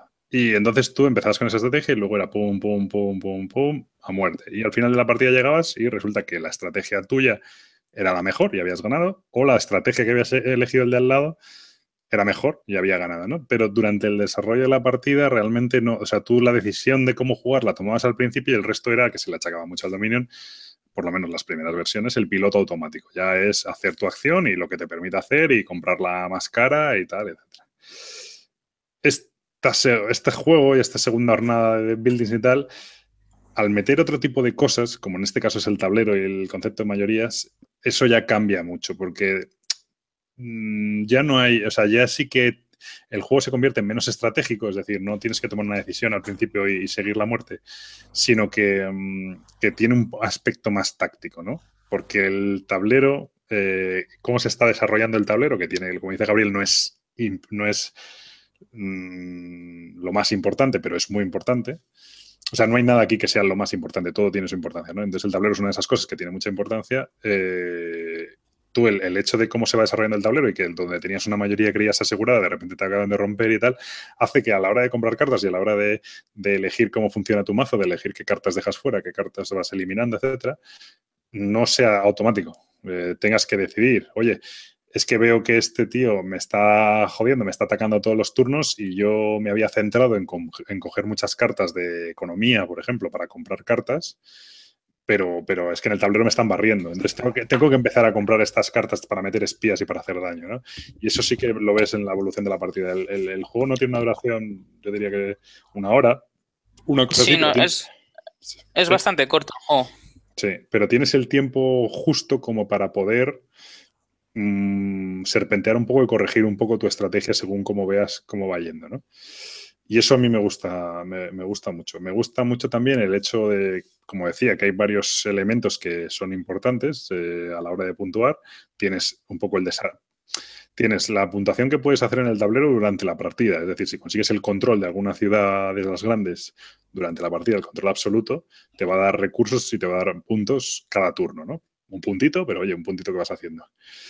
Luego tienes el tablero al final de la partida, cómo queda en las mayorías que tienes y los bonus que tienes al final de la partida. Pero por otro lado tienes todas las cartas que has ido comprando y tienes en el mazo. Y por último tienes todas las cartas que has comprado y que has ido promocionando y sacando fuera del mazo. Entonces tienes como varios frentes para hacer puntos, muy interesantes todos, y que todos se encajan muy bien con el deck building. O sea, creo, básicamente el tema del, del tablero y tal, creo que está muy bien implicado con el deck building también es un juego que la verdad es que me ha gustado mucho. Tengo ciertas dudas de, por lo que estamos acostumbrados de los deck building en juegos de, de tan corta duración, si cuatro mazos es un pelín justo, teniendo en cuenta que se usan dos por partida. No sé si. Sí, bueno, la verdad es que te da varias opciones porque al fin y al cabo cuatro que solo utilizas dos en cada partida, entonces bueno, te da un poco de variedad. Pero ya hay prevista una expansión con... Sí, de hecho, con otros dos, ¿no he visto? Con otros dos, creo. Prevista, ¿no? Ya vamos, no está fuera ya, yo lo he visto, bueno, no sé. Eh, entonces, bueno, el juego es expandible infinito y tal. Sí que creo que este juego tiene dos defectos fundamentales. Uno es un poco ridículo y el otro sí que es... Bueno, los dos son bastante ridículos en el fondo. El primero es el tema del arte. O sea, es espectacular y le pasa mogollón a Wizard of the Coast con todos sus juegos. Las imágenes de las cartas están muy bien hechas. Realmente las imágenes de las cartas molan un huevo, pero luego tienen unos, un, diseño artístico, unos marcos, unas, una simbología incluso, para mí muy, muy, muy fea. O sea, no, bueno, muy, muy, muy fea. Es un juego horrible, pero bueno, dado el nivel que puede tener un Fantasy Flight sacando juegos, es un juego que, para, en mi opinión, deja que desear en cuanto al diseño tal. El tablero, Gabriel dirá que no, pero es horrible. Tiene unos picos, ¿no? Las ciudades y tal. Y sí, bueno, a mí no me parece tan feo, o sea, no, no es tan horrendo. Unos caminos ahí con pinchos y tal, un poco raro, muy, muy raro. O sea, súper abstracto. No sé, voy a mirarlo ahora si han detenido. ¿Qué se supone que es? ¿Una especie nebulosa? Es una movida muy rara. Sí, las, las, las, ciudades como, son como cuadrados, pero con pinchos y tal. Para mí es muy feo. Dicho esto, bueno, pues no, es, es, muy funcional realmente, no tiene mayor historia. Y por último, el otro efecto que le veo es que el juego no puede ser más abstracto. O sea, yo cuando la, solo juego una partida, pero me da igual que sea Dungeons and Dragons, que la migración de la tortuga taiwanesa, porque es que no, no, o sea... Sí, la verdad, y tampoco durante la partida te ayuda a meterte nada en el tema, nada, o sea... Nada, las cartas, es que yo ni sé lo cómo se llamaban, ¿sabes? Miras la acción y, bueno, dragón de ojo, pues vale... Pero realmente cuando lo juegas no te fijas en eso, te... Claro, claro, que no. Pero que el, juego tampoco te lo pide, ¿sabes? No... No, no, no. Entonces no pasa nada, ¿sabes? No, como tantos otros, ¿no? Y en un deck building, de hecho, es algo habitual porque en los de building como que el tema, el tema eh, al final es la, mecánica del building es como muy mecánica, vale, la redundancia, el tema muchas veces estorba, ¿no? Porque tú lo que quieres saber es lo que hace la carta, ¿no? Pero eso es, bueno, pues ahí está un poco mi dilema, ¿no? Que a mí que me gusta el tema y me gusta tal, pues realmente dices, un tema como Dungeons and Dragons tal y no sé qué, y realmente es que es irrelevante absolutamente. Y eso, pues bueno, o sea, que el que se lo piense, el que se lo compre pensando a mí me mola Dungeons and Dragons y tal, pues se equivoca. El que se lo compre diciendo me molan los deck building y, quiero un deck building con un poco de tablero y tal, a mí me parece una muy buena compra. De hecho, diré que dado los últimos deck building que han salido así con tablero, el otro ejemplo es el Clank, a mí este juego me parece bastante más interesante que el Clank. Por un motivo, el Clank se basa en que los jugadores pueden ser muy divertidos y tal, pero también un jugador que sale, no me acuerdo cómo era, pero que sale muy rápido o que no sé qué, puede a lo mejor pierde, pero se carga un poco la experiencia porque provoca que los demás tengan que salir y no sé qué lochos y tal. Eh, este juego, en mi opinión, funciona mejor en general. No tienes esas partidas un poco, ¿sabes? Este juego yo creo es más serio. Es, más serio e introduce, bueno, eh, la verdad es que los dos son un poco, eh, ¿cómo se dice? Bueno, que salen así un poco del lote, cada uno en su, en su estilo, ¿no? Mira, Clank, por ejemplo, me parece más temático, bastante más temático. Efectivamente, es lo que te iba a decir, que a Clank sí que la experiencia del juego, el tema sí que lo notas más y aquí te da un poco más igual, quiero decir. Está mejor hecho en Clank. Eh, aquí la, sensación del tema me da un poco igual y en Clank sí que lo de que atacas y haces ruido y que tienes que... Claro, el dragón que te ataca, el otro que sale rápido, que ves que va lleno de objetos. Eh, y aquí no, aquí es básicamente eh, un deck building, pero mezclado con una con un, con un, control de área, sí, sí, y una gestión de, zona. Sí. Bueno, le pasa un poco al, Lords of Waterdeep, ¿no? Que también es súper abstracto también, pero. Sí, pero ahí como que el tema te mete un poco más. Que... Sí, es, curioso que, pues eso, para que des una idea, el Lords of Waterdeep te mete más el tema que, que este Tyrants on the Underdog y es más guapo, la verdad. O sea, visualmente te atrae más el Lord of Waterdeep. Dicho esto, eh, este juego, como decía, me parece, a mí concretamente, si me lo planteo seriamente, me parece más interesante que Clank, me gusta más que Clank. Y si te gustan los de building y tal, creo que no te va a defraudar en absoluto. Es un muy buen juego. Lo que pasa es que este es carete, ¿no? Eh, no, creo que no. No, no era tan caro. O ya no lo recuerdo. Eh, yo creo que el PvP deben ser 60 dólares, ¿eh? No, no, creo que no. Pues te lo digo ahora mismo. No, perdón, tienes razón, 70. No. Retail 70. Otra cosa es que tú lo hayas encontrado más barato. Suggested Retail 70. No voy a hacer publicidad de dónde lo he, de dónde lo he comprado, aunque todo el mundo se lo imaginará. Publicidad? publicidad. Si no nos pagan, pues oye, si no, que nos pague otra tienda, ¿no? No, lo compré, pero no creo que lo comprara tan caro, no. Bueno, a ver, ese es el suyo este retail, o lo que llegan, como son de importación y tal, y eso, pues llegan a más barato, pero bueno, en principio, en Amazon.com está a 50 dólares. ¿Qué me dices? Sí bueno, sí, vale. Ahora, va a resultar que te ha costado 15 euros el juego, ¿sabes? No, hombre, pero no, 15 euros no, no te pases, pero 50 creo o algo así. 50 pues sí, no sé. Bueno, no sé lo que te ha costado, pero... Venga, voy a salir de dudas, que seguro que lo tienen en la tienda online. No lo sé. Bueno, pues es un juego, la verdad, que, que, bastante interesante y eso, lo único que, el defecto que yo le veo, el aspecto gráfico, pues a mí no me entusiasma, pero eso lo podéis ver pero se junta con que el tema tampoco está muy bien, bueno, no está nada metido, con lo cual tampoco te fías. Si estás tú súper integrado en el tema y estás echando hechizos y no sé qué, pues como que te fijas más en el nombre de las cartas, en, los dibujos de las cartas, tal, pero si el tema da un poco igual, pues es que hasta te molestan los dibujos de las cartas. ¿no? vale, tienes razón, 60. 60, ¿no? Es que tú eres un cachondo. 60, ¿no? Es que, En fin, bueno, pues eso, es un poco carete, pero bueno, los juegos de Wizards es lo que tienen. A ver. Sí, bueno. Es curioso que Wizards, bueno, Caret, sí, hombre, es caro, ¿no? Son cartas y, sí. es más, sí, y, la calidad de los componentes no es muy. Ah, es verdad, el, tablero está combadísimo, ¿no? Puede sí, ser. Sí. Eh, por ejemplo, si tú miras el de entrada, el Whistle Stop y este que valen lo mismo, con todo lo carero que es Bezier Games, a mí el Whistle, el Whistle Stop me ha generado mejor impresión. Sí, bastante más. Lo que pasa es que, a ver, son completamente diferentes y obviamente me quedo con los dos. Pero es. obviamente me quedo con todos. no, con todos no, no, no, no, no. no. No, estoy saliendo sí, de. son diferentes, pero bueno, están en un, en un concepto, dos juegos de 60 euros que hemos hablado seguidos, pues, pues eso. Sí, pues recomendaría los dos. Pero, pero este, la verdad es que para un deck building aporta, aporta un poco algo diferente, sobre todo la presencia y el poder controlar las zonas y poder tener una interacción directa y bastante grande con, el resto de jugadores, porque es verdad que en el clan, por ejemplo, tienes una interacción pero indirecta, tú no generas nada contra un adversario. Tienes interacción, pero tampoco es algo bueno, con los espías a veces es muy tocho, ¿no? Pero es como más puteadillas, ¿no? es como poquito a poco, ¿sabes? te meto un fichito aquí, te quito uno, te me coges, me quitas uno, te cierro este camino. No es algo súper exagerado, pero bueno, hay una interacción, ¿no? Eh, me refiero claro. que, que, no es como ataque total, ¿no? No. Es que si tú dejas a un jugador que coja el control del tablero y vaya a su bola, te, arrasa. O sea, no. Aquí, aquí tienes que ir. Ese, jugador, del, ese jugador del que habla Gabriel soy yo. No. que les arrase.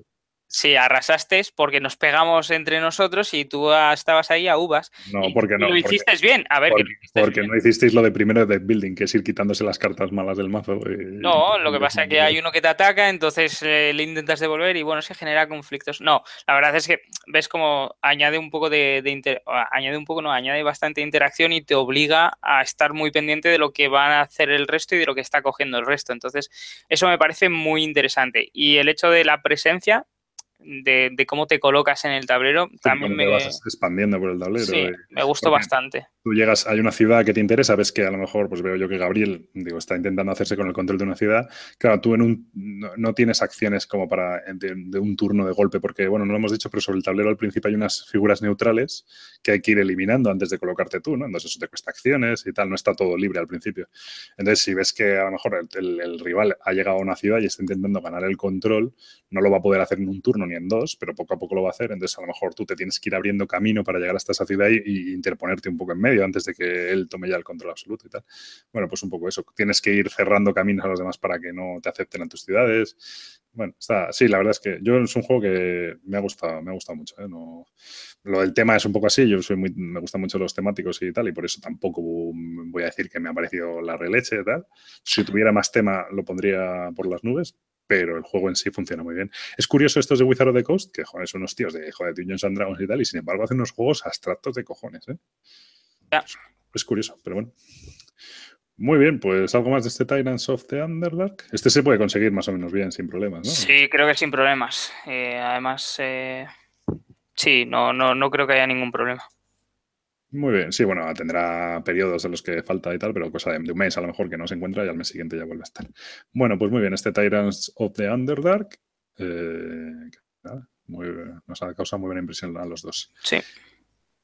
Con uno que he jugado yo y Gabriel no ha jugado y que además me temo que ahora está bastante complicado de conseguir. Cosa que es buena, porque lo voy a poner bien, pero voy a decir que la gente se tranquilice un poco con este juego.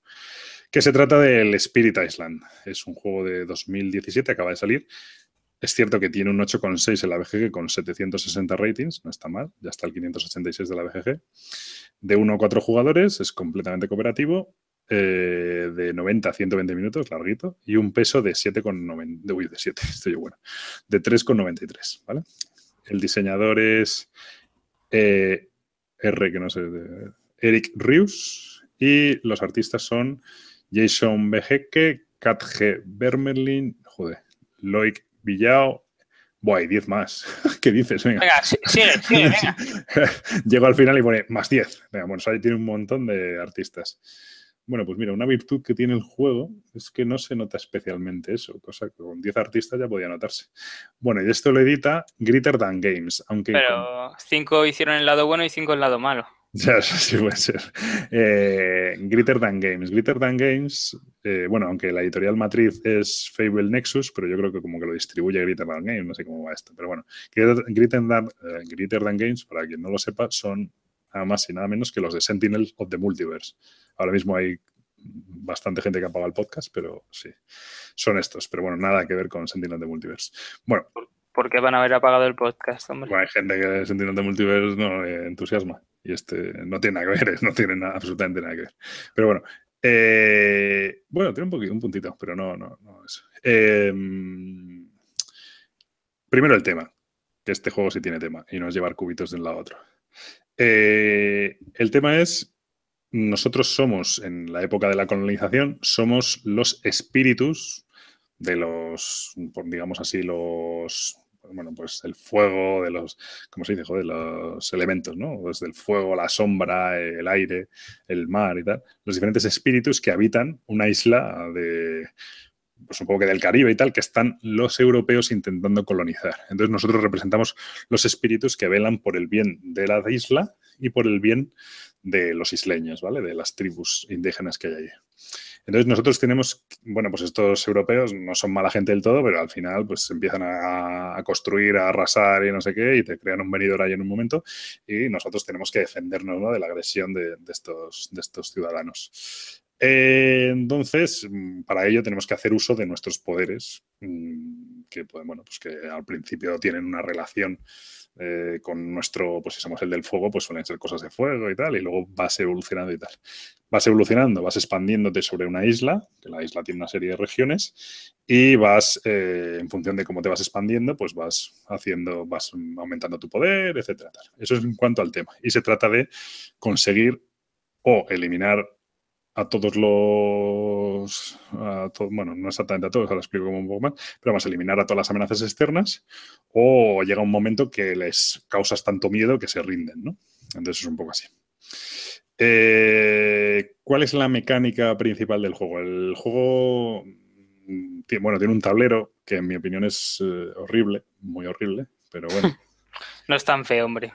Es, para mí es bastante feo, ahora hablamos del asunto, y el tablero tiene una serie de regiones, ¿vale? Las regiones, pues se supone que son jungla, desierto, pantano, montaña y costa o algo así, ¿no? Entonces, bueno, en función del número de jugadores, pues por cada jugador que juegue se juega con un tablero. Y cuando tú empiezas la partida, pues colocas unos discos que son discos de presencia, sobre entonces que es los lugares donde estás tú, donde tienes presencia, ¿no? Cada uno empieza en su tablero, pero luego siempre puedes expandirte por los tableros de los demás y tal. Y entonces, eh, la mecánica principal del juego es que nosotros, durante el turno, lo primero que vamos a hacer es una fase de crecimiento en el que tenemos que elegir cada. Bueno, elegimos un espíritu, cada espíritu tiene un. Bueno, eso es una de las cosas que mola el juego, es muy asimétrico. Cada espíritu tiene un comportamiento totalmente diferente y cada espíritu tiene tres. Cada uno tiene tres acciones de crecimiento diferentes eh, y entre todos los espíritus son diferentes, ¿no? Y cada uno elige al principio de cada turno pues una de esas tres acciones de crecimiento. Esas tres acciones de crecimiento suelen ser o eh, expandirte sobre el tablero o conseguir energía o conseguir mm, nuevos poderes, ¿vale? Después de hacer esas acciones, eh, nosotros tenemos unos tracks sobre el tablero, eh, sobre nuestro tablero personal, con, nuestros discos, que cada vez que ponemos presencia, cogemos un disco de, nuestro, de nuestros tracks y lo ponemos en el tablero, lo cual hace que cuando vamos metiendo presencia en el tablero también nos hacemos más poderosos y podemos recibimos más energía cada turno y podemos jugar más cartas, con lo cual el juego tiene una evolución en la que vamos creciendo en poder, en diferencia, en cantidad de cartas que podemos jugar y en diferentes, y además vamos consiguiendo nuevos poderes que podemos jugar. Entonces tiene una sensación de evolución bastante grande. Eh, eh, después de eso, una vez hemos hecho eso, tenemos que, jugar las cartas que queremos jugar durante ese turno. Entonces, cada jugador tiene un taco de cartas de poder, empiezas con cuatro nada más, que son específicas de tu espíritu, y durante tu turno, pues puedes jugar tantas cartas como te permita tu nivel de expansión sobre el terreno, normalmente empiezas pudiendo jugar una o dos, y poco a poco, según te vas expandiendo, pues vas jugando, puedes jugar tres, cuatro, tal, y además, cuando también esas cartas tienen un coste de energía y tienes que tener suficiente energía para pagarlas, ¿vale? Esas cartas pues tienen unos condicionantes que básicamente te dicen a la distancia que la puedes jugar de donde tienes presencia y eh, luego tiene una cosa muy importante, es si tienen un efecto rápido o un efecto lento, ¿vale? Si es una carta rápida o una, una carta lenta. ¿Cuál es la diferencia? Que primero se van a resolver todas las cartas rápidas de todos los jugadores, después van a actuar los europeos, los, invasores que les llaman, y después se van a resolver las cartas lentas.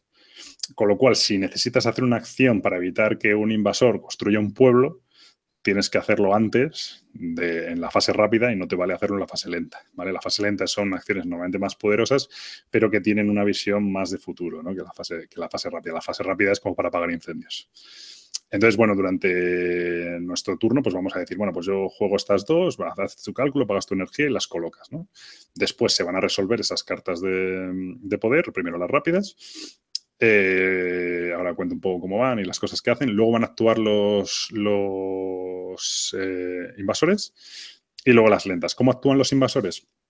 Los invasores tienen tres acciones que se hacen en este orden. Tienen, eh, bueno, se llaman rabats, que es como asaltar, como arrasar, ¿no? Entonces, eh, hay un, bueno, hay una carta, perdón, primero hay un mazo de cartas de colores, básicamente, que indican los tipos de región. Entonces vais a ir sacando cartas. Eh, aunque se resuelven, hay tres acciones que hacen los invasores. Son arrasar, construir y expandirse, ¿vale?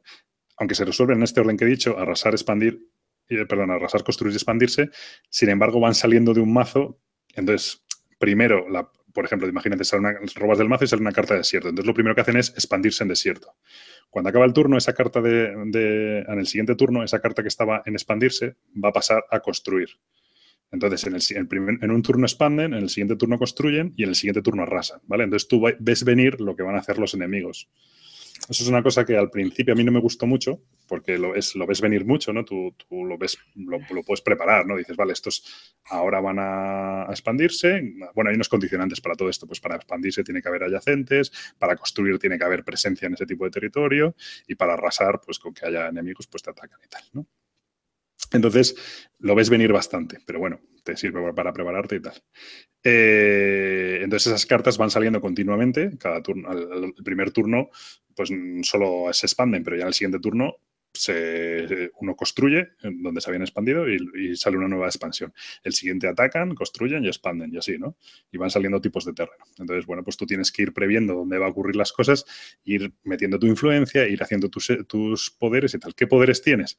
Pues bueno, hay de todo tipo, desde eh, eliminar criaturas, eliminar enemigos, hasta poner isleños, porque tienes unos isleños que están en las regiones y que son capaces de enfrentarse a estos invasores, hasta, bueno, cuando los invasores atacan, lo, claro, realmente el, eh, que se expandan y que construyan no tienen ningún, ningún problema, excepto cuando llega la fase de arrasar, que cuando arrasan, cuanto más gente haya y cuanto más hayan construido, pues con más fuerza atacan la región, ¿no? Entonces, bueno, si llegan a unos niveles de ataque que no puedes defender y tal, y sobrepasan tus fuerzas, lo que hacen es meter como una ficha de perdición en, el, en, esa región. Si llegas a un límite de fichas de perdición, pues has perdido básicamente. Además, las fichas de perdición, como el Pandemic, como que tienen escalada, es decir, si ya hay una, cuando vas a poner otra, pues salen más y tal. Y bueno, es un poco en sentido como el Pandemic. No me quiero enrollar mucho más con la explicación, básicamente es quedaros con la idea de que tú tienes una serie de cartas que tienen unos poderes que se pueden jugar antes o después de que actúen los enemigos. Esos poderes te sirven para influenciar, pues por ejemplo hay algunos que te permiten mover a los enemigos. Entonces imagínate que van a construir en jungla y tú coges y al personajillo que había en la jungla le mueves, le, le pasas al terreno de al lado, con lo cual cuando llega su turno de construir, pues ya no, está en jungla y entonces no se activa para construir. Ese tipo de cosas, ¿no? Pues eh, se trata de manipular. ¿Qué tiene muy guay? Que cada hay como ocho, si no me equivoco, ocho espíritus y cada uno de ellos tiene un comportamiento diferente. Hay unos espíritus que son mucho más agresivos, hay otros espíritus que son mucho más defensivos, hay unos que son de acciones rápidas pero menos poderosas, hay otros que son de acciones muy lentas pero súper poderosas, algunos al principio de la partida son muy poderosos pero luego evolucionan poco, otros son una mierda al principio pero empiezas a comprar cartas, tal, porque claro, tú empiezas con cuatro cartas y tú tienes todas disponibles, pero cuando vas jugando van a un descarte. Y hay una de las acciones de crecimiento que es recoger todas tus cartas del descarte. Entonces, bueno, pues tienes que de vez en cuando recoger tus cartas del descarte. Tal. También hay, claro, tú cuando compras cartas nuevas de poder, pues bueno, hay, hay, unos poderes menores y unos poderes mayores, que bueno, la diferencia es que tienes que descartarte de cartas y compras dos mayores, etcétera, pero bueno, básicamente son, suelen ser, robas cuatro y eliges uno ¿no? de ellos y te lo quedas, ¿no? Y ya está. Entonces, tú también vas evolucionando tus poderes en función de cómo está el tablero y de cómo, cómo progresa la cosa. Entonces sí que tienes una sensación de evolución y tal. No me quiero enrollar mucho más con la mecánica. Eh, una de las cosas que comentaba era el tema del miedo.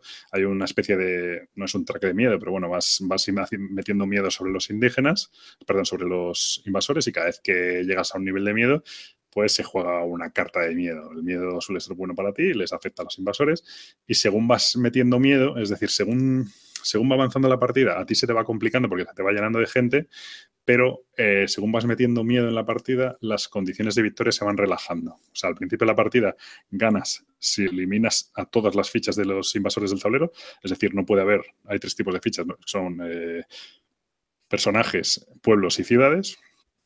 Cuando llevas un cierto nivel de juego, ganas con que no haya pueblos y ciudades, da igual que haya personajes. Cuando llegas al siguiente nivel, simplemente con que no haya ciudades ganas. Y si llegas al nivel total de miedo, ganas la partida. Entonces, eh, eso sí mola mucho porque el juego tiene una evolución en la que tú ves que vas con el agua al cuello, pero también las condiciones de victoria se van relajando. Entonces, eso sí que está muy equilibrado. Y bueno, de mecánicas y eso no tal. ¿Qué me ha parecido el juego? ¿Tienes alguna duda? ¿Quieres decir algo? No, no, no, me reía que no te quieres enrollar mucho. Ya, ya, me enrolla mucho, pero bueno. No, no, no, no, no, no, para nada. Ah, vale. Eh, el juego en sí es un. Diré, primero, este juego, quien lo juegue, una de las recomendaciones que hace es que tú. A ver, es un juego de cierta complejidad, no de reglas, porque la verdad es que se explica, yo creo que súper rápido y muy bien, no súper fácil de jugar y tal, pero tiene una complejidad de turno muy, muy, muy alta. Tú en tu turno, y en ese sentido, hay gente que lo compara con el Maze Knight, me parece excesivo, pero sí tiene un punto en el que tú te quedas ahí haciendo tus cálculos de lo que puedes jugar y lo que puedes pagar para intentar salvarte, ¿no? Pues tengo que jugar esto para mover a estos y si muevo a estos, entonces luego ataco aquí con estos y claro, pero esto es en el turno anterior y tal y todo esto tienes que combinarte con el, o sea, en el turno anterior, esto es una acción lenta, la otra es una acción rápida, tal, entonces esto tienes que combinarte con tus compañeros y no sé qué.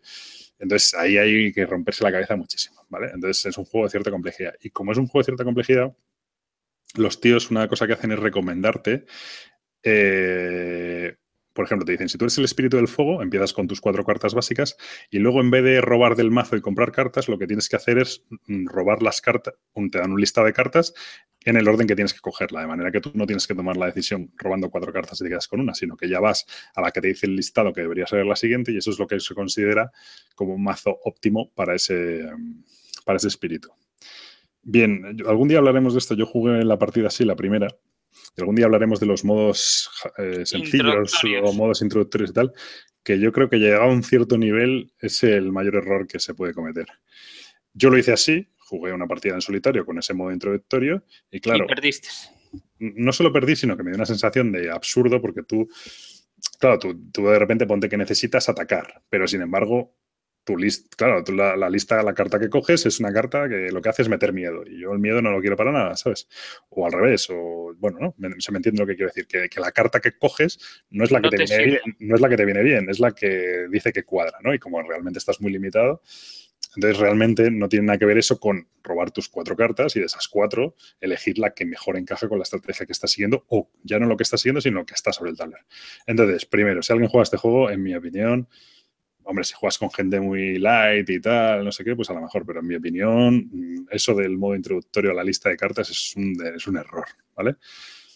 Dicho esto, eh, a mí el juego me ha gustado mucho, pero tampoco creo que haya que volverse loco. Yo mm, voy a recomendarlo bastante, o sea, me parece un muy buen juego. Te tiene que gustar mucho los cooperativos, te tienen que gustar mucho los cooperativos largos. Mm, este juego puede haber un problema de AP importante. Yo no soy de engancharme y aquí algunos turnos eh, las pasas canutas porque tienes que hacer un encaje de bolillos de la leche para sacar adelante los turnos. Y entre más jugadores, supongo que más complicado gestionar todo el turno. Bueno, es simultáneo y realmente tú tienes una influencia limitada por el tema de la presencia sobre los territorios de los demás. ¿vale? En turno al final lo que vas a tener, salvo que te expandas mucho de manera un poco extraña, tú vas a tener tu loseta, que es el encargado de ella. No quiere decir eso que no puedas influir un poco en, las, fronteras de tu loseta, ¿vale? Porque sí que tú los, lo, creo que lo he comentado, los, hechizos tienen un alcance de distancia, ¿no? Dice, no, este lo puedes hacer a dos de distancia donde estés. Pero bueno, suele ser uno o dos, no puede ser en cualquier lado, ¿vale? No puedes al otro lado de la isla hacer una movida, ¿vale? Sí que hay algunas, sí que hay algunos que te permiten, oye, pues eh, elige un, un compañero y ese gana X energía, ¿no? Eso sí. Pero en general, bueno, entonces, no, no, no, depende, el, el, turno es simultáneo, es decir, la decisión de qué cartas juegas son simultáneas, pero, pero aún así, simplemente ese turno tuyo de la decisión de qué cartas juegas y tal, pues es bastante, bastante enrevesado, o sea, es bastante denso y tal, y, se, y alguien con AP, bueno, yo ya te digo, yo no soy, ya me conoces, no soy muy de quedarme, y aquí incluso jugando en solitario, ojito, o sea, ha pasado un poco canutas. Pero bueno, es bueno en el fondo, es, es una optimización del turno que tienes que realizar para no, para no perder, con lo cual tampoco está tan mal. No, no, está bien, está bien. es, eso. es un juego en ese sentido y eso es importante detallarlo, que es un poco lo que a mí al principio me dio un poco de chasco, esa sensación primero de jugar el modo introductorio este, que me pareció un error de la leche, más la sensación de que es un juego mucho más Eurogame de lo que yo esperaba. Bueno, no que esperaba porque tal, pero, pero bueno, de lo que quizá cabe imaginar cuando te cuentan el tema, ¿no? Eh, el hecho de que los enemigos tienen unas pautas que siguen a la hora de salir, que tú puedas realmente puedes calcularlo todo si eres un poco Rayman, ¿no? Puedes llegar a calcular lo que viene, lo que no sé qué, pensar, este tío tengo que quitarlo aquí porque si no el turno siguiente va a construir y no sé qué, todo eso pues lo ves venir. Lo único que no ves venir son las cartas de miedo. Cuando has metido suficiente miedo, se va a jugar una carta que está boca abajo y eso no sabes hasta que en el momento que se revela no sabes lo que va a hacer. Y se revela después de que tú hayas elegido las cartas que vas a jugar ese turno. Entonces a veces te la tienes que jugar a decir, mira, pues voy a jugar esto y a rezar porque esta carta de miedo que va a salir ahora nos echa una mano para lo que nos falta por solucionar. Pero en general es bastante, puedes hacer muchas cuentas y eso, bueno, pues a mí al principio me echa un poco para atrás. Dicho esto, según he ido jugando más partidas y tal, el reto que supone el juego me parece que merece la pena. ¿Y por qué te ríes? No, no, eh, no, estaba pensando, es un reto más. De... estaba pensando, no te estás partiendo el culo. Que no, hombre, que no. ¿Es un reto más eh, tipo Eurogame o es un reto más come mm. cocos en el sentido puzzle? Pues diría más puzzle, más puzzle. Eh, por ejemplo, hay muchos turnos. Eh, una cosa que me ha pasado a mí mucho, ¿no? Es que tú al final tienes un par de cartas, una que, pues, por ejemplo, me pasa una que te permite mover las casetas de los indígenas y otra que te permite atacar con las casetas de los indígenas, ¿no? Entonces ahí tienes un combo muy claro. Las muevo a la región donde no necesito y ataco con ellas, ¿no? Claro, pero tú esas cartas las usas y ya está en el descarte. Entonces tú, en tu siguiente turno, a lo mejor a ti lo que te interesa sería expandirte por el tablero o robar cartas de poder nuevas, lo que te molaría, ¿no? Incluso. Pero claro, llega un momento que dices, no, no, es que si quiero sobrevivir, este super combo que tengo, lo tengo que hacer. Y para hacerlo, la, acción de crecimiento que tengo que elegir es la que me permite recuperar mi descarte. Entonces llega un momento que el juego es tan ajustado que te puede obligar a estar haciendo lo mismo todo el rato incluso al final puedes llegar a perder. No lo mismo literalmente, porque al final tarde o temprano vas a expandirte más, vas a poder no jugar solo dos cartas, sino jugar solo tres. Las cartas además tienen unos símbolos que si los combinas, pues te permiten hacer esas otras, no lo he explicado.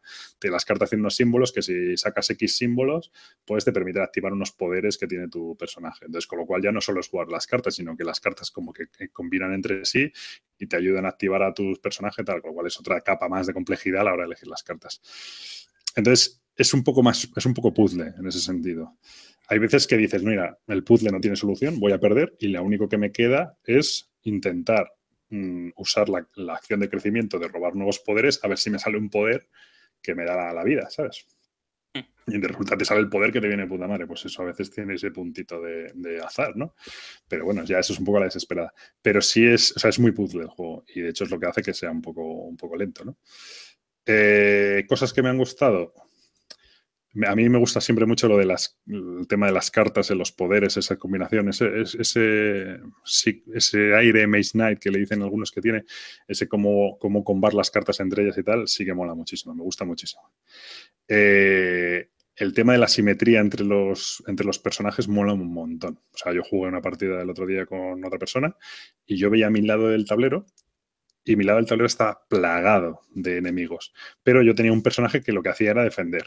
Mm, hacía que no atacaran o resistía los ataques y tal, con lo cual estaba plagado, pero no. Y él, sin embargo, tenía el tablero limpio entero. Y, entonces era, la sensación de, no tiene nada que ver cómo está jugando él con cómo estoy jugando yo. Sí que, claro, él, no decía, joder, no, no ganamos porque no, si, si, hubieras eliminado todos los pueblos y ciudades, eh, ganaríamos. Pero claro, él, tiene un, personaje que ataca, yo no puedo hacer eso. Yo entonces lo que digo, no, no, lo que tenemos que hacer los dos es meter miedo para llegar, a la condición de victoria total, ¿no? Que es metes el miedo absoluto y ya da igual que haya pueblos, ciudades, lo que sea, que da igual, ¿no? Pero, pero sí que esa sensación de asimetría está muy, muy, muy conseguida. Los personajes molan mucho, las cartas eh, están muy bien. ¿Defectos que le veo, entre comillas? Pues bueno, para llegar a ese nivel de puzzle, pues eh, es un poco puzzle en algunos momentos, ¿no? Y ahí, pues, Bueno, un puzzle es un puzzle, sí. Hasta ahí, hasta ahí bien. claro, ya, pero bueno, pues eh, en el desarrollo de cómo se desarrolla ese puzzle, pues le puede faltar algo de tema, pero bueno, ya bastante tienes con lo tuyo como para meterle unos dados y unas cartas de evento, aunque creo que hay una expansión por ahí que mete cartas de evento, cosa que me parece una locura. Eso. Eh, componentes, eh, en general, en general, muy chulos. Eh, muy bien. Bueno, las miniaturas de plástico son un poco raras. Es, lo que te iba a decir, parecen súper frágiles además cuando lo abriste. Bueno, no, no, no especialmente. Son como raras, son como de plástico duro y tal, un poco raras, pero no son especialmente bonitas. Pero, por ejemplo, las casetas molan bastante. además, las miniaturas bueno, el caso es que tú tienes que hacer, tienes que hacer daño, ¿no? Para ir eliminando enemigos. Y ese daño pues, se marca de manera, según cómo tumbas la miniatura, está bien pensado porque se marca de manera diferente. Eh, entonces, porque mm, a lo mejor, o sea, el daño se recupera al final de cada turno, pero a lo mejor en la fase, en la fase rápida le has hecho uno de daño y en la fase lenta le haces los otros dos que te faltan, ¿no? Pues la manera de cómo se marca ese daño y tal está, está curiosa. Bueno, no, no está mal pensado. El tablero, el aspecto gráfico del tablero. Yo cuando abrí este juego dije, bueno, eh, hay un tablero simple, o sea, un tablero como artístico y un tablero con las regiones como simplificadas, con colores mucho más llamativas. Y yo dije, no, no, en mi grupo se va a jugar por el lado de artístico, me da igual que sea más difícil, pero es mucho más bonito y tal. Es cierto que el tablero artístico es bastante más difícil de diferenciar las regiones, lo cual es un problema serio. Pero además el tablero artístico es como, no sé cómo le llama, realista o algo así, con lo cual, en el otro, las regiones están distribuidas de manera más esparcida. Entonces, los desiertos pues están separados, las montañas están separadas y tal. ¿Está, ¿He dicho realista? Sí, creo que sí. Pues no, quería decir todo lo contrario. O sea, en el, en el, que, el que es abstracto, están, están de manera más distribuida, ¿vale? Está todo más separado, entonces no hay dos desiertos juntos ni nada de eso. En el, que es más artístico, es al revés, está de manera realista. Todas las montañas están juntas, la, las costas están juntas, la jungla está junta, lo cual creo, por lo que dice el autor, hace que el juego sea bastante más difícil y tiene bastante sentido. Porque si empiezan a atacar en jungla y todas las junglas están juntas o empiezan a expandirse por jungla y tal, pues se te monta un cirio allí de cuidado. ¿vale? Vamos, que pierdes rápidamente. Eh, sí, el juego tiene unos, bueno, no, no lo he dicho porque de hecho no lo he probado, tiene como unos niveles de dificultad en los que puedes meter enemigos que eh, se comportan de manera diferente o metiendo niveles de dificultad, o sea, hacen más cosas, aparece más gente o no sé qué, qué harán. Pues los franceses, los holandeses, no sé qué. Yo eso no he llegado. Ya el juego de base por sí me parece bastante complicado y tal, he jugado como 5 o 6 partidas y 5 partidas. Y, y bueno, y eso. Para jugar en solitario, Mm, bien, pero creo que hay rozas un poco el hecho de que al ser un. Si coges un. un, ah, un espíritu como son muy asimétricos y coges un espíritu que, muy marcado con una estrategia, como no puedes hacer ninguna de las otras cosas, ponte que no atacas, ¿no? Solo defiendes. Pues llega un momento que, como no hay nadie que ataque, pues aquello se va de madre, ¿no? Entonces, eh, aunque yo he ganado algunas y he perdido otras, pero la sensación en solitario quizás es un poco de, manos atadas. Con otro compañero que puede hacer otras cosas, pues bueno, pues a lo mejor se mitiga un poco, ¿no? También dicen de jugar en solitario con dos espíritus. Yo eso mmm, seguro eso se puede hacer perfectamente, pero no lo veo tal porque al final bastante tienes que concentrarte en lo que hace uno que intentar combinar los dos y no sé qué. Se puede hacer, ¿eh? pero a mí eso de, eso de simular que eres dos y tal, eh, no me convence. No, eso no suele gustar. Yo este juego, es cierto que solo lo he jugado a dos, no lo he llegado a jugar a, a más. Creo que dos, tres va a ser su número. Cuatro quizás se puede hacer un poco largo, pero bueno. Y el juego muy bien. Eh, lo único, el precio era demencial, la verdad. Eh, Decías pues el, tú de mis juegos, ¿eh? Pero... Sí, este es jodido.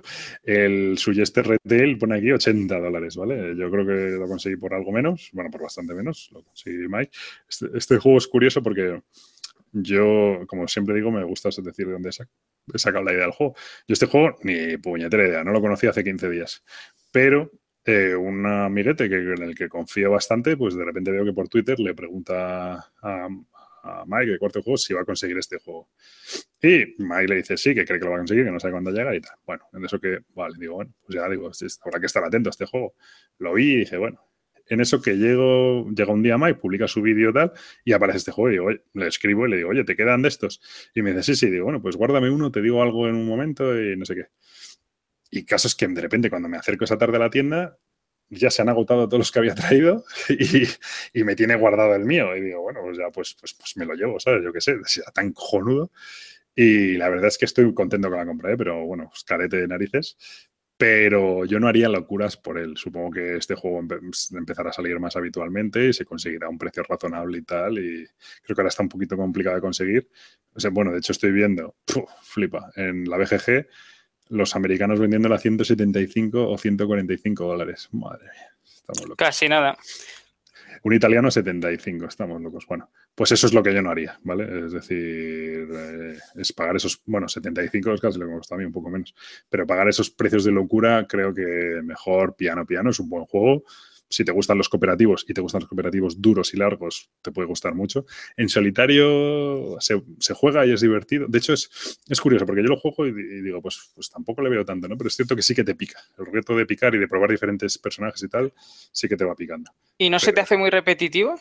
Eh, de momento no, por jugar con diferentes personajes y, vale. y, varía un poco cómo salen las cartas y Porque tal. tienen los efectos diferentes, ¿no? Que cada uno bueno, va a un Los personajes, claro, se juegan diferente y luego cómo se desarrollan los colonos me refiero a cómo aparecen, cada partida es diferente porque unos aparecen en la jungla y luego en no sé qué, lo van cambiando y la forma de enfrentarte a ellos es muy diferente con un personaje que con otro. Con uno defiendes y ya está, con otro les atacas continuamente, con otro les mueves de sitio y tal. ¿Y el, Entonces, el mapa cambia según el espíritu que cojas o es al azar?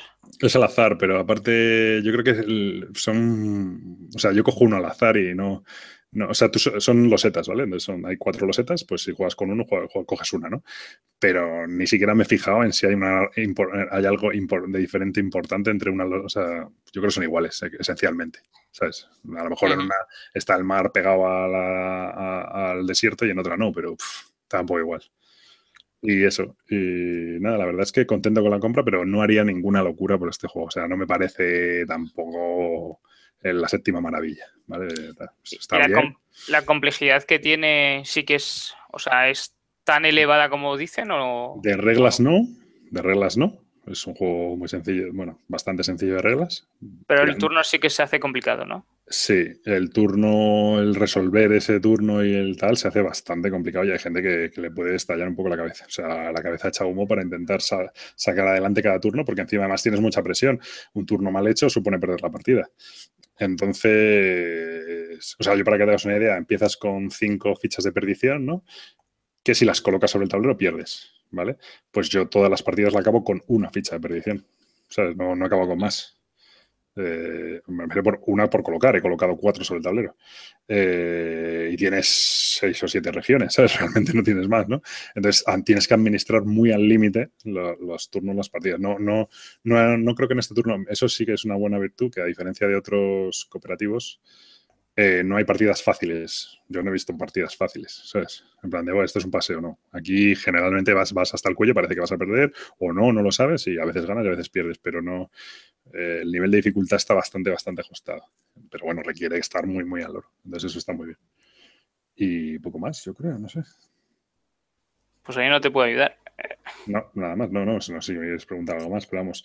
Eh, este Spirit Island, mm, ya digo, 8,6 en la BGG, bastante buenos ratings y bastante recomendable, pero con el condicionante, juegos cooperativos muy duros, no es un cooperativo como, bueno, venga, saco un cooperativo, siempre se sacan los cooperativos cuando no se quiere lío, ¿no? Porque es como más sencillo, jugamos entre todos y si alguien no está atento, pues no pasa nada porque es cooperativo. Por ejemplo, efecto líder en este juego, eh, importante, entre cero y poquísimo, ¿vale? Porque eh, bastante tiene cada uno con lo suyo como para andar...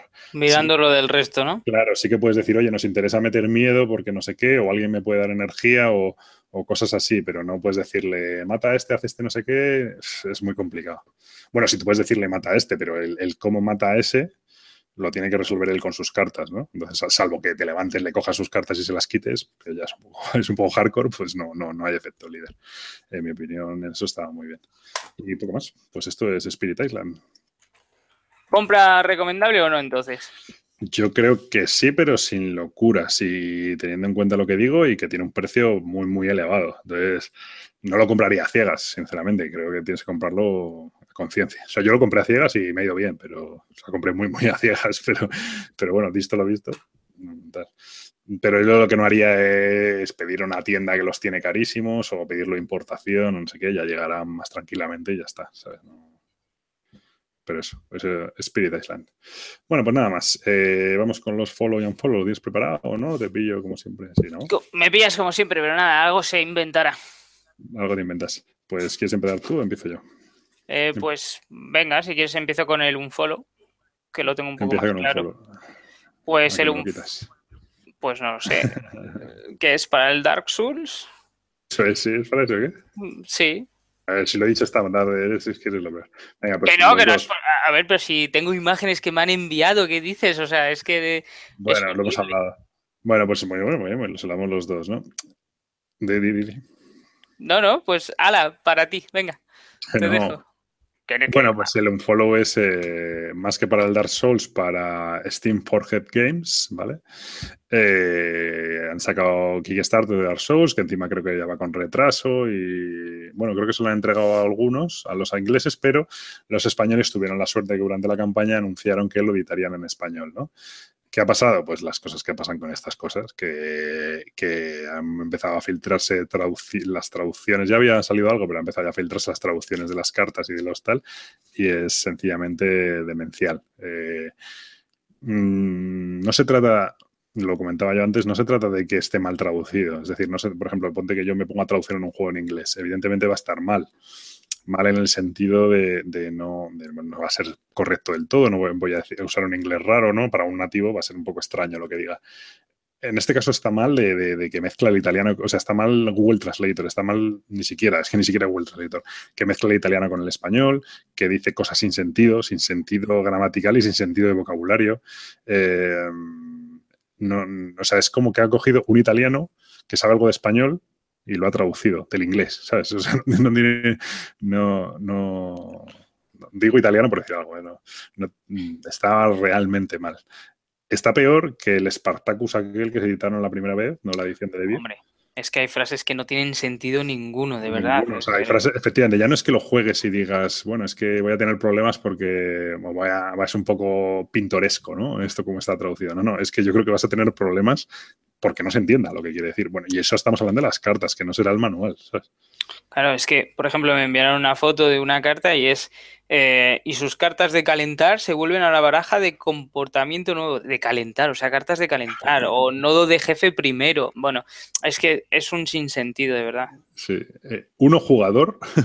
Sí, es que uno jugador coge, coge, una carta di fuerza y otra di eh, demencial. Esto es de Steam Forged Games, pues no sé, voy a mirar a ver qué coño más han editado. Creo que algo más habían sacado, ¿no? Vamos a ver, Steam Forged Games, Dark Souls. Dark Souls, Dark Souls, joder, tiene millones de expansiones, Dark Souls. Dark Souls, el Guild Vault, Guild Vault, bueno, por lo que veo especialistas en Kickstarters con muchas miniaturas. En dos Kickstarters. Ah, por ejemplo, van a sacar el Resident Evil 2 Board Game, que, eso me quería acordar, es que están ahora en Kickstarter, ¿vale? Yo os diría que no os acerquéis. Eh, lo que quería decir con esto es, estos Kickstarters en los que dicen de repente, bueno, pues si llegamos a no sé qué, venga, edición español y todos nos ponemos muy contentos porque lo sacan en español.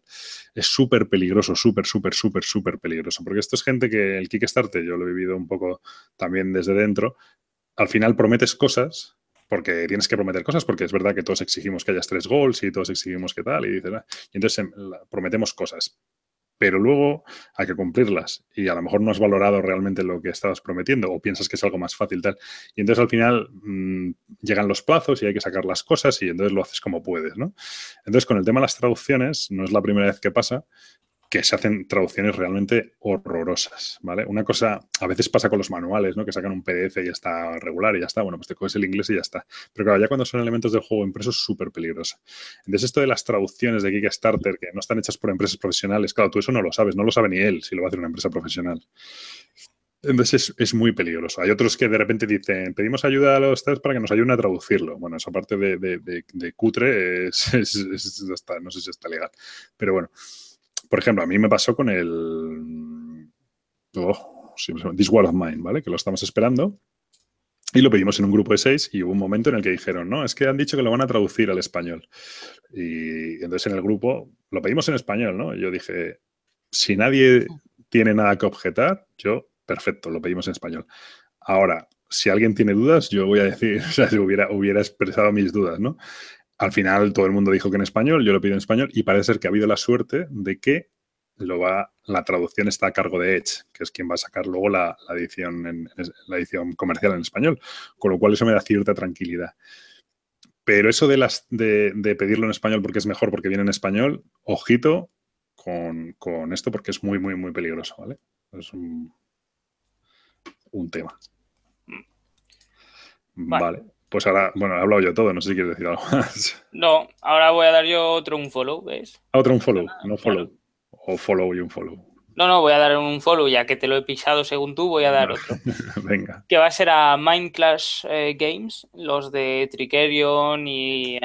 Sí. Y, y Anachrony y Anachrony eh, por la campaña de Cerebria que está ahora mismo en Kickstarter y porque al principio bueno iba a ser solo eh, sobre Cerebria ¿no? y de repente han, añadido así como así eh, un juego de cartas como addon de 20 pavos y ha salido de la nada sí sí entonces me cabreó un poco porque de repente te meten como un addon que debería de ser un juego aparte yo creo una campaña como quieran llamarlo pero han metido de repente así como así eh, un, gol que será un truño. Sí, efectivamente, que es un juego que tiene toda pinta de ser completamente piscinero, con un arte precioso que me llama la atención a, no, a más no poder, pero que intentaré no caer. Pero vamos, es que esto ya ha sido un gol de, tremendo. ya es de mercader fenicio, ¿no? De meto aquí todo lo que tengo. Oye, si quieres a mi abuela, te la vendo también.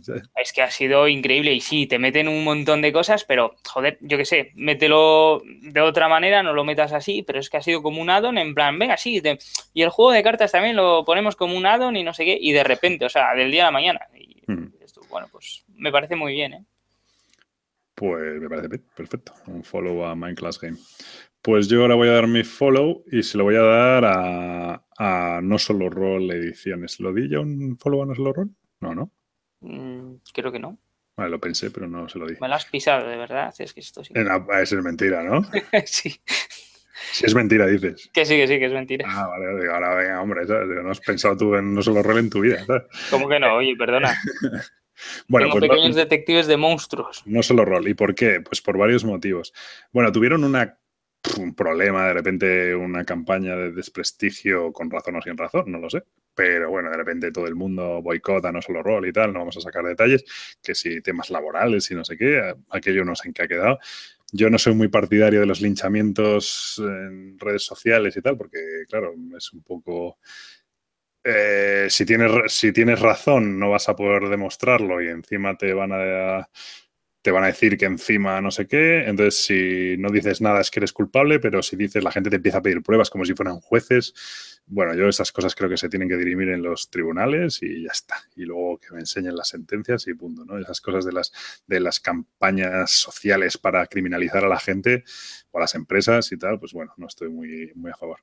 Dicho esto, ese fue el momento en el que pensé en darles el follow.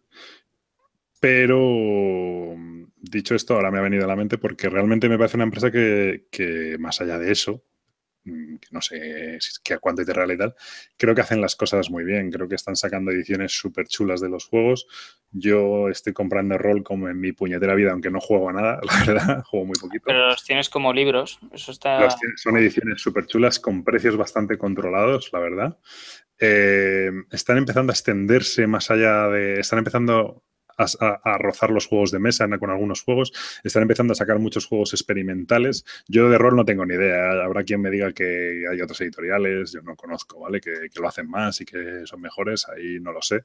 Supongo que esto es, no solo rol son los más famosos y tal. Pero bueno, están sacando producciones súper chulas de Vampiro, de Hombre Lobo otra vez, del Séptimo Mar también. Eh, tienen esas líneas que son como líneas muy poderosas, pero luego tienen otras líneas como más alternativas. Eh, luego tienen, siempre que te compras un juego en físico, tienes automáticamente acceso al PDF, cosa que me gusta muchísimo. Eso está muy bien tienen PDFs muy baratos, tienen siempre ofertas dos o tres veces al año de PDFs al 50 y hasta el 70% de descuento, con lo cual si quieres un juego, aunque solo sea por el hecho de ojearlo en PDF, pues a veces pues por 5 euros tienes un juego que normalmente en formato físico vale 30, ¿no? Eh, yo en general creo que están haciendo muy bien las cosas. Sus juegos tienen mucho material adicional colgado en las webs.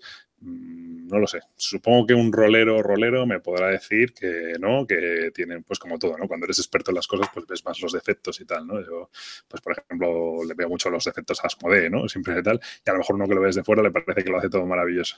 A mí en este caso me pasa eso. Me parece que lo hace todo, todo muy bien.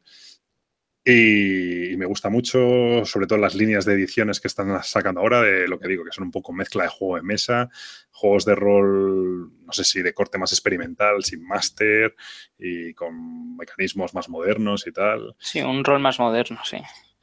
No, es, no, sé si moderno, ¿no? Como experimental, porque bueno, yo creo que el rol con máster al final siempre volvemos todos y es lo que nos gusta, ¿no? Pero, pero de repente sacar una cosa que son juegos conversacionales, ¿no? De, generar una historia que no hay quien gana ni quien pierde y tal.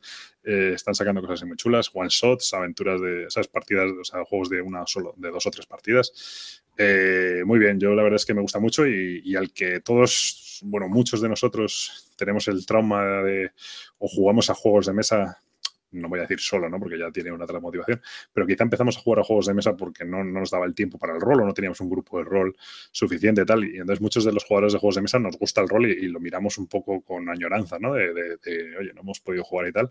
Entonces creo que merece la pena revisitar y visitar, y visitar la web de esta gente de vez en cuando y ver las cosas que tienen. Volver a intentar estos juegos breves, eh, porque a veces, oye, pues, pues se puede retomar y tal. y, y bueno, creo que tienen un producto muy chulo y muy ambicioso. Así que follow para no solo rol. Y no me enrollo más. ¿Tú vas a dar otro follow? sí, voy a dar un follow muy rápido. Y es, tan rápido que va a ser a Debir. ¿Y ah, por qué? Porque se me olvidó, porque como grabamos así de vez en cuando, pues se me había olvidado que iban a sacar el Sword and Sorcery, me había hecho bastante ilusión y se me había, se me había olvidado darles el follow. Pero es un follow porque sacan un juego que te gusta. Efectivamente. A ver. se mola, está bien, sí, sí. Joder, ¿os quejáis cuando doy el follow a, que se acabe la guerra en el pues mundo? y ahora que doy un follow porque me gusta que vayan a sacar un juego que me gusta, pues os quejáis igual, no lo sé. No, me parece muy bien. Hay que decir de esto que, mm, que luego Claro, estas cosas nunca sabes, ¿no? Pero, pero claro, una de las cosas, a mí me parece también muy injusto, pero, pero es el mundo en el que vivimos, ¿no? Una de las cosas que ya le están preguntando es si van a sacar todas las expansiones que ya hay anunciadas en inglés, ¿no? Y claro, han dicho que, que, sí, que no saben, que la intención es apoyarle este, pero claro, tampoco te puedes comprometer a, eso. Lo digo porque no le veo solución. Es decir, es que es difícil. Claro, no, no, no lo digo como crítica tal, porque yo entiendo desde el punto de vista editorial que tú no puedes decir, no, sí, voy a sacar todo lo que salga. Me da igual perder pasta y no sé qué, y, y voy a sacar todas las expansiones y no sé qué pues bueno, al final es una empresa y tampoco puedes, no te digo que yo entiendo que, si ellos lo pueden sacar sin perder dinero, lo van a sacar, ¿sabes? Pero, claro. El hecho es que se tendrán que adaptar a una tirada del editor, que tendrán que traducirlo, que no sé qué, que dependerá del éxito que tenga a la hora de venderlo, entonces es bastante complicado. Yo entiendo que luego como jugador, pues quieres que lo saquen todo, ¿no? Y entiendo la exigencia también, pero también entiendo desde el punto de vista del editor que esa exigencia es muy injusta, ¿no? Y entonces, en plan ahí está un poco la, la, pelea de, no es que si no vas a sacar todas las expansiones no te lo compro. No lo compras no voy a sacar todas las expansiones. Entonces... Eso fue un poco como lo que hizo Maldito en su día, ¿no? Que sacó los upgrade packs de, de, para gente que había comprado los juegos en inglés, sacó el upgrade pack en castellano y por lo visto se ha comido la mitad. comido todos, claro. Eso. Yo, por ejemplo, tengo el Chia en, en inglés y no no me voy a comprar el Upgrade en castellano, pero porque, claro, pues yo lo tengo en inglés y asumo que me lo compre en inglés y no tengo ningún problema tampoco y ya está. No por nada. De hecho, me lo compraría por, hacerles un favor, en realidad, pero yo lo jugaría en inglés, ¿sabes? Claro. y entiendo. Entonces es un problema. Yo. Bueno, ese, me refiero al Swan Sorcery porque es un, un, proyecto muy ambicioso. Dicen que está, habla muy bien de él ¿eh? y creo que lo han probado, ya lo han, puesto, lo han puesto muy bien y tal. Entonces, bueno, será un juego con bastante texto y tal y mejor que esté en español, desde luego. Entonces, a ver si hay suerte, va bien y pueden sacar las expansiones y tal. También somos muy locos de las expansiones, queremos que estén todas disponibles, luego las compramos o no, pero... pero bueno, luego las juegas o no también, ¿sabes? Y, las, y si las compras las juegas o no, pero queremos, queremos que estén, por si acaso, ¿sabes? Ya, completismo. Ya, completismo, sí, pero bueno. Pues muy bien, pues ese follow va a me parece muy bien. Y nada más. Pues sin más, yo creo que ya podemos dejarlo por ahí. Últimamente no vamos mal. No vamos mal, a ver si mantenemos el mismo rumbo. rumbo, pues el ritmo, no lo sé. El rumbo sí. Por eso no he dicho nada del ritmo. Por eso. Eh, yo creo que ya el siguiente va a ser después de Córdoba, por lo menos, ¿no? Que ahí lo malo será que no ¿Tanto tiempo? De verdad. pues si le quedan dos semanas.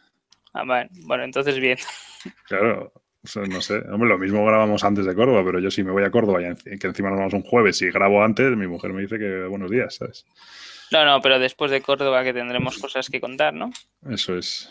Pues muy bien, pues sí, eso por cierto, vamos a Córdoba. Si nos saludáis y tal, nosotros encantados. Yo soy muy malo para los nombres y eso, pero. Sí, pero di cómo eres, porque si no la gente no va a saberlo, ¿eh?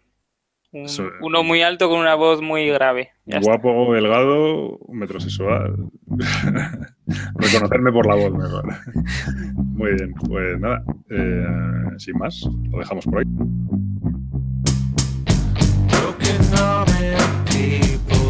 is trying to spend.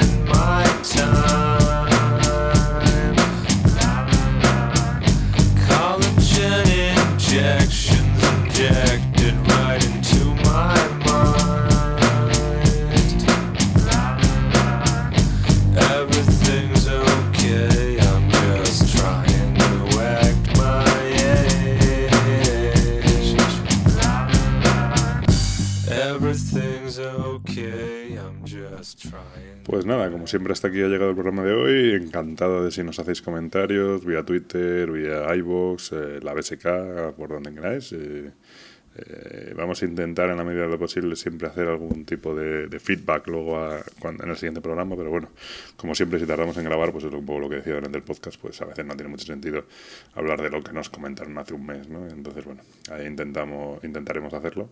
Y nada, mm, no sé cuándo será el siguiente programa, yo creo que hasta después de mediados del siguiente mes o así, no, no creo que salga. Y bueno, pues encantado de que nos escuchéis y encantado de hablar con vosotros si nos veis por ahí, por las ferias o lo que sea, pues encantado. Muy bien, pues hasta la próxima.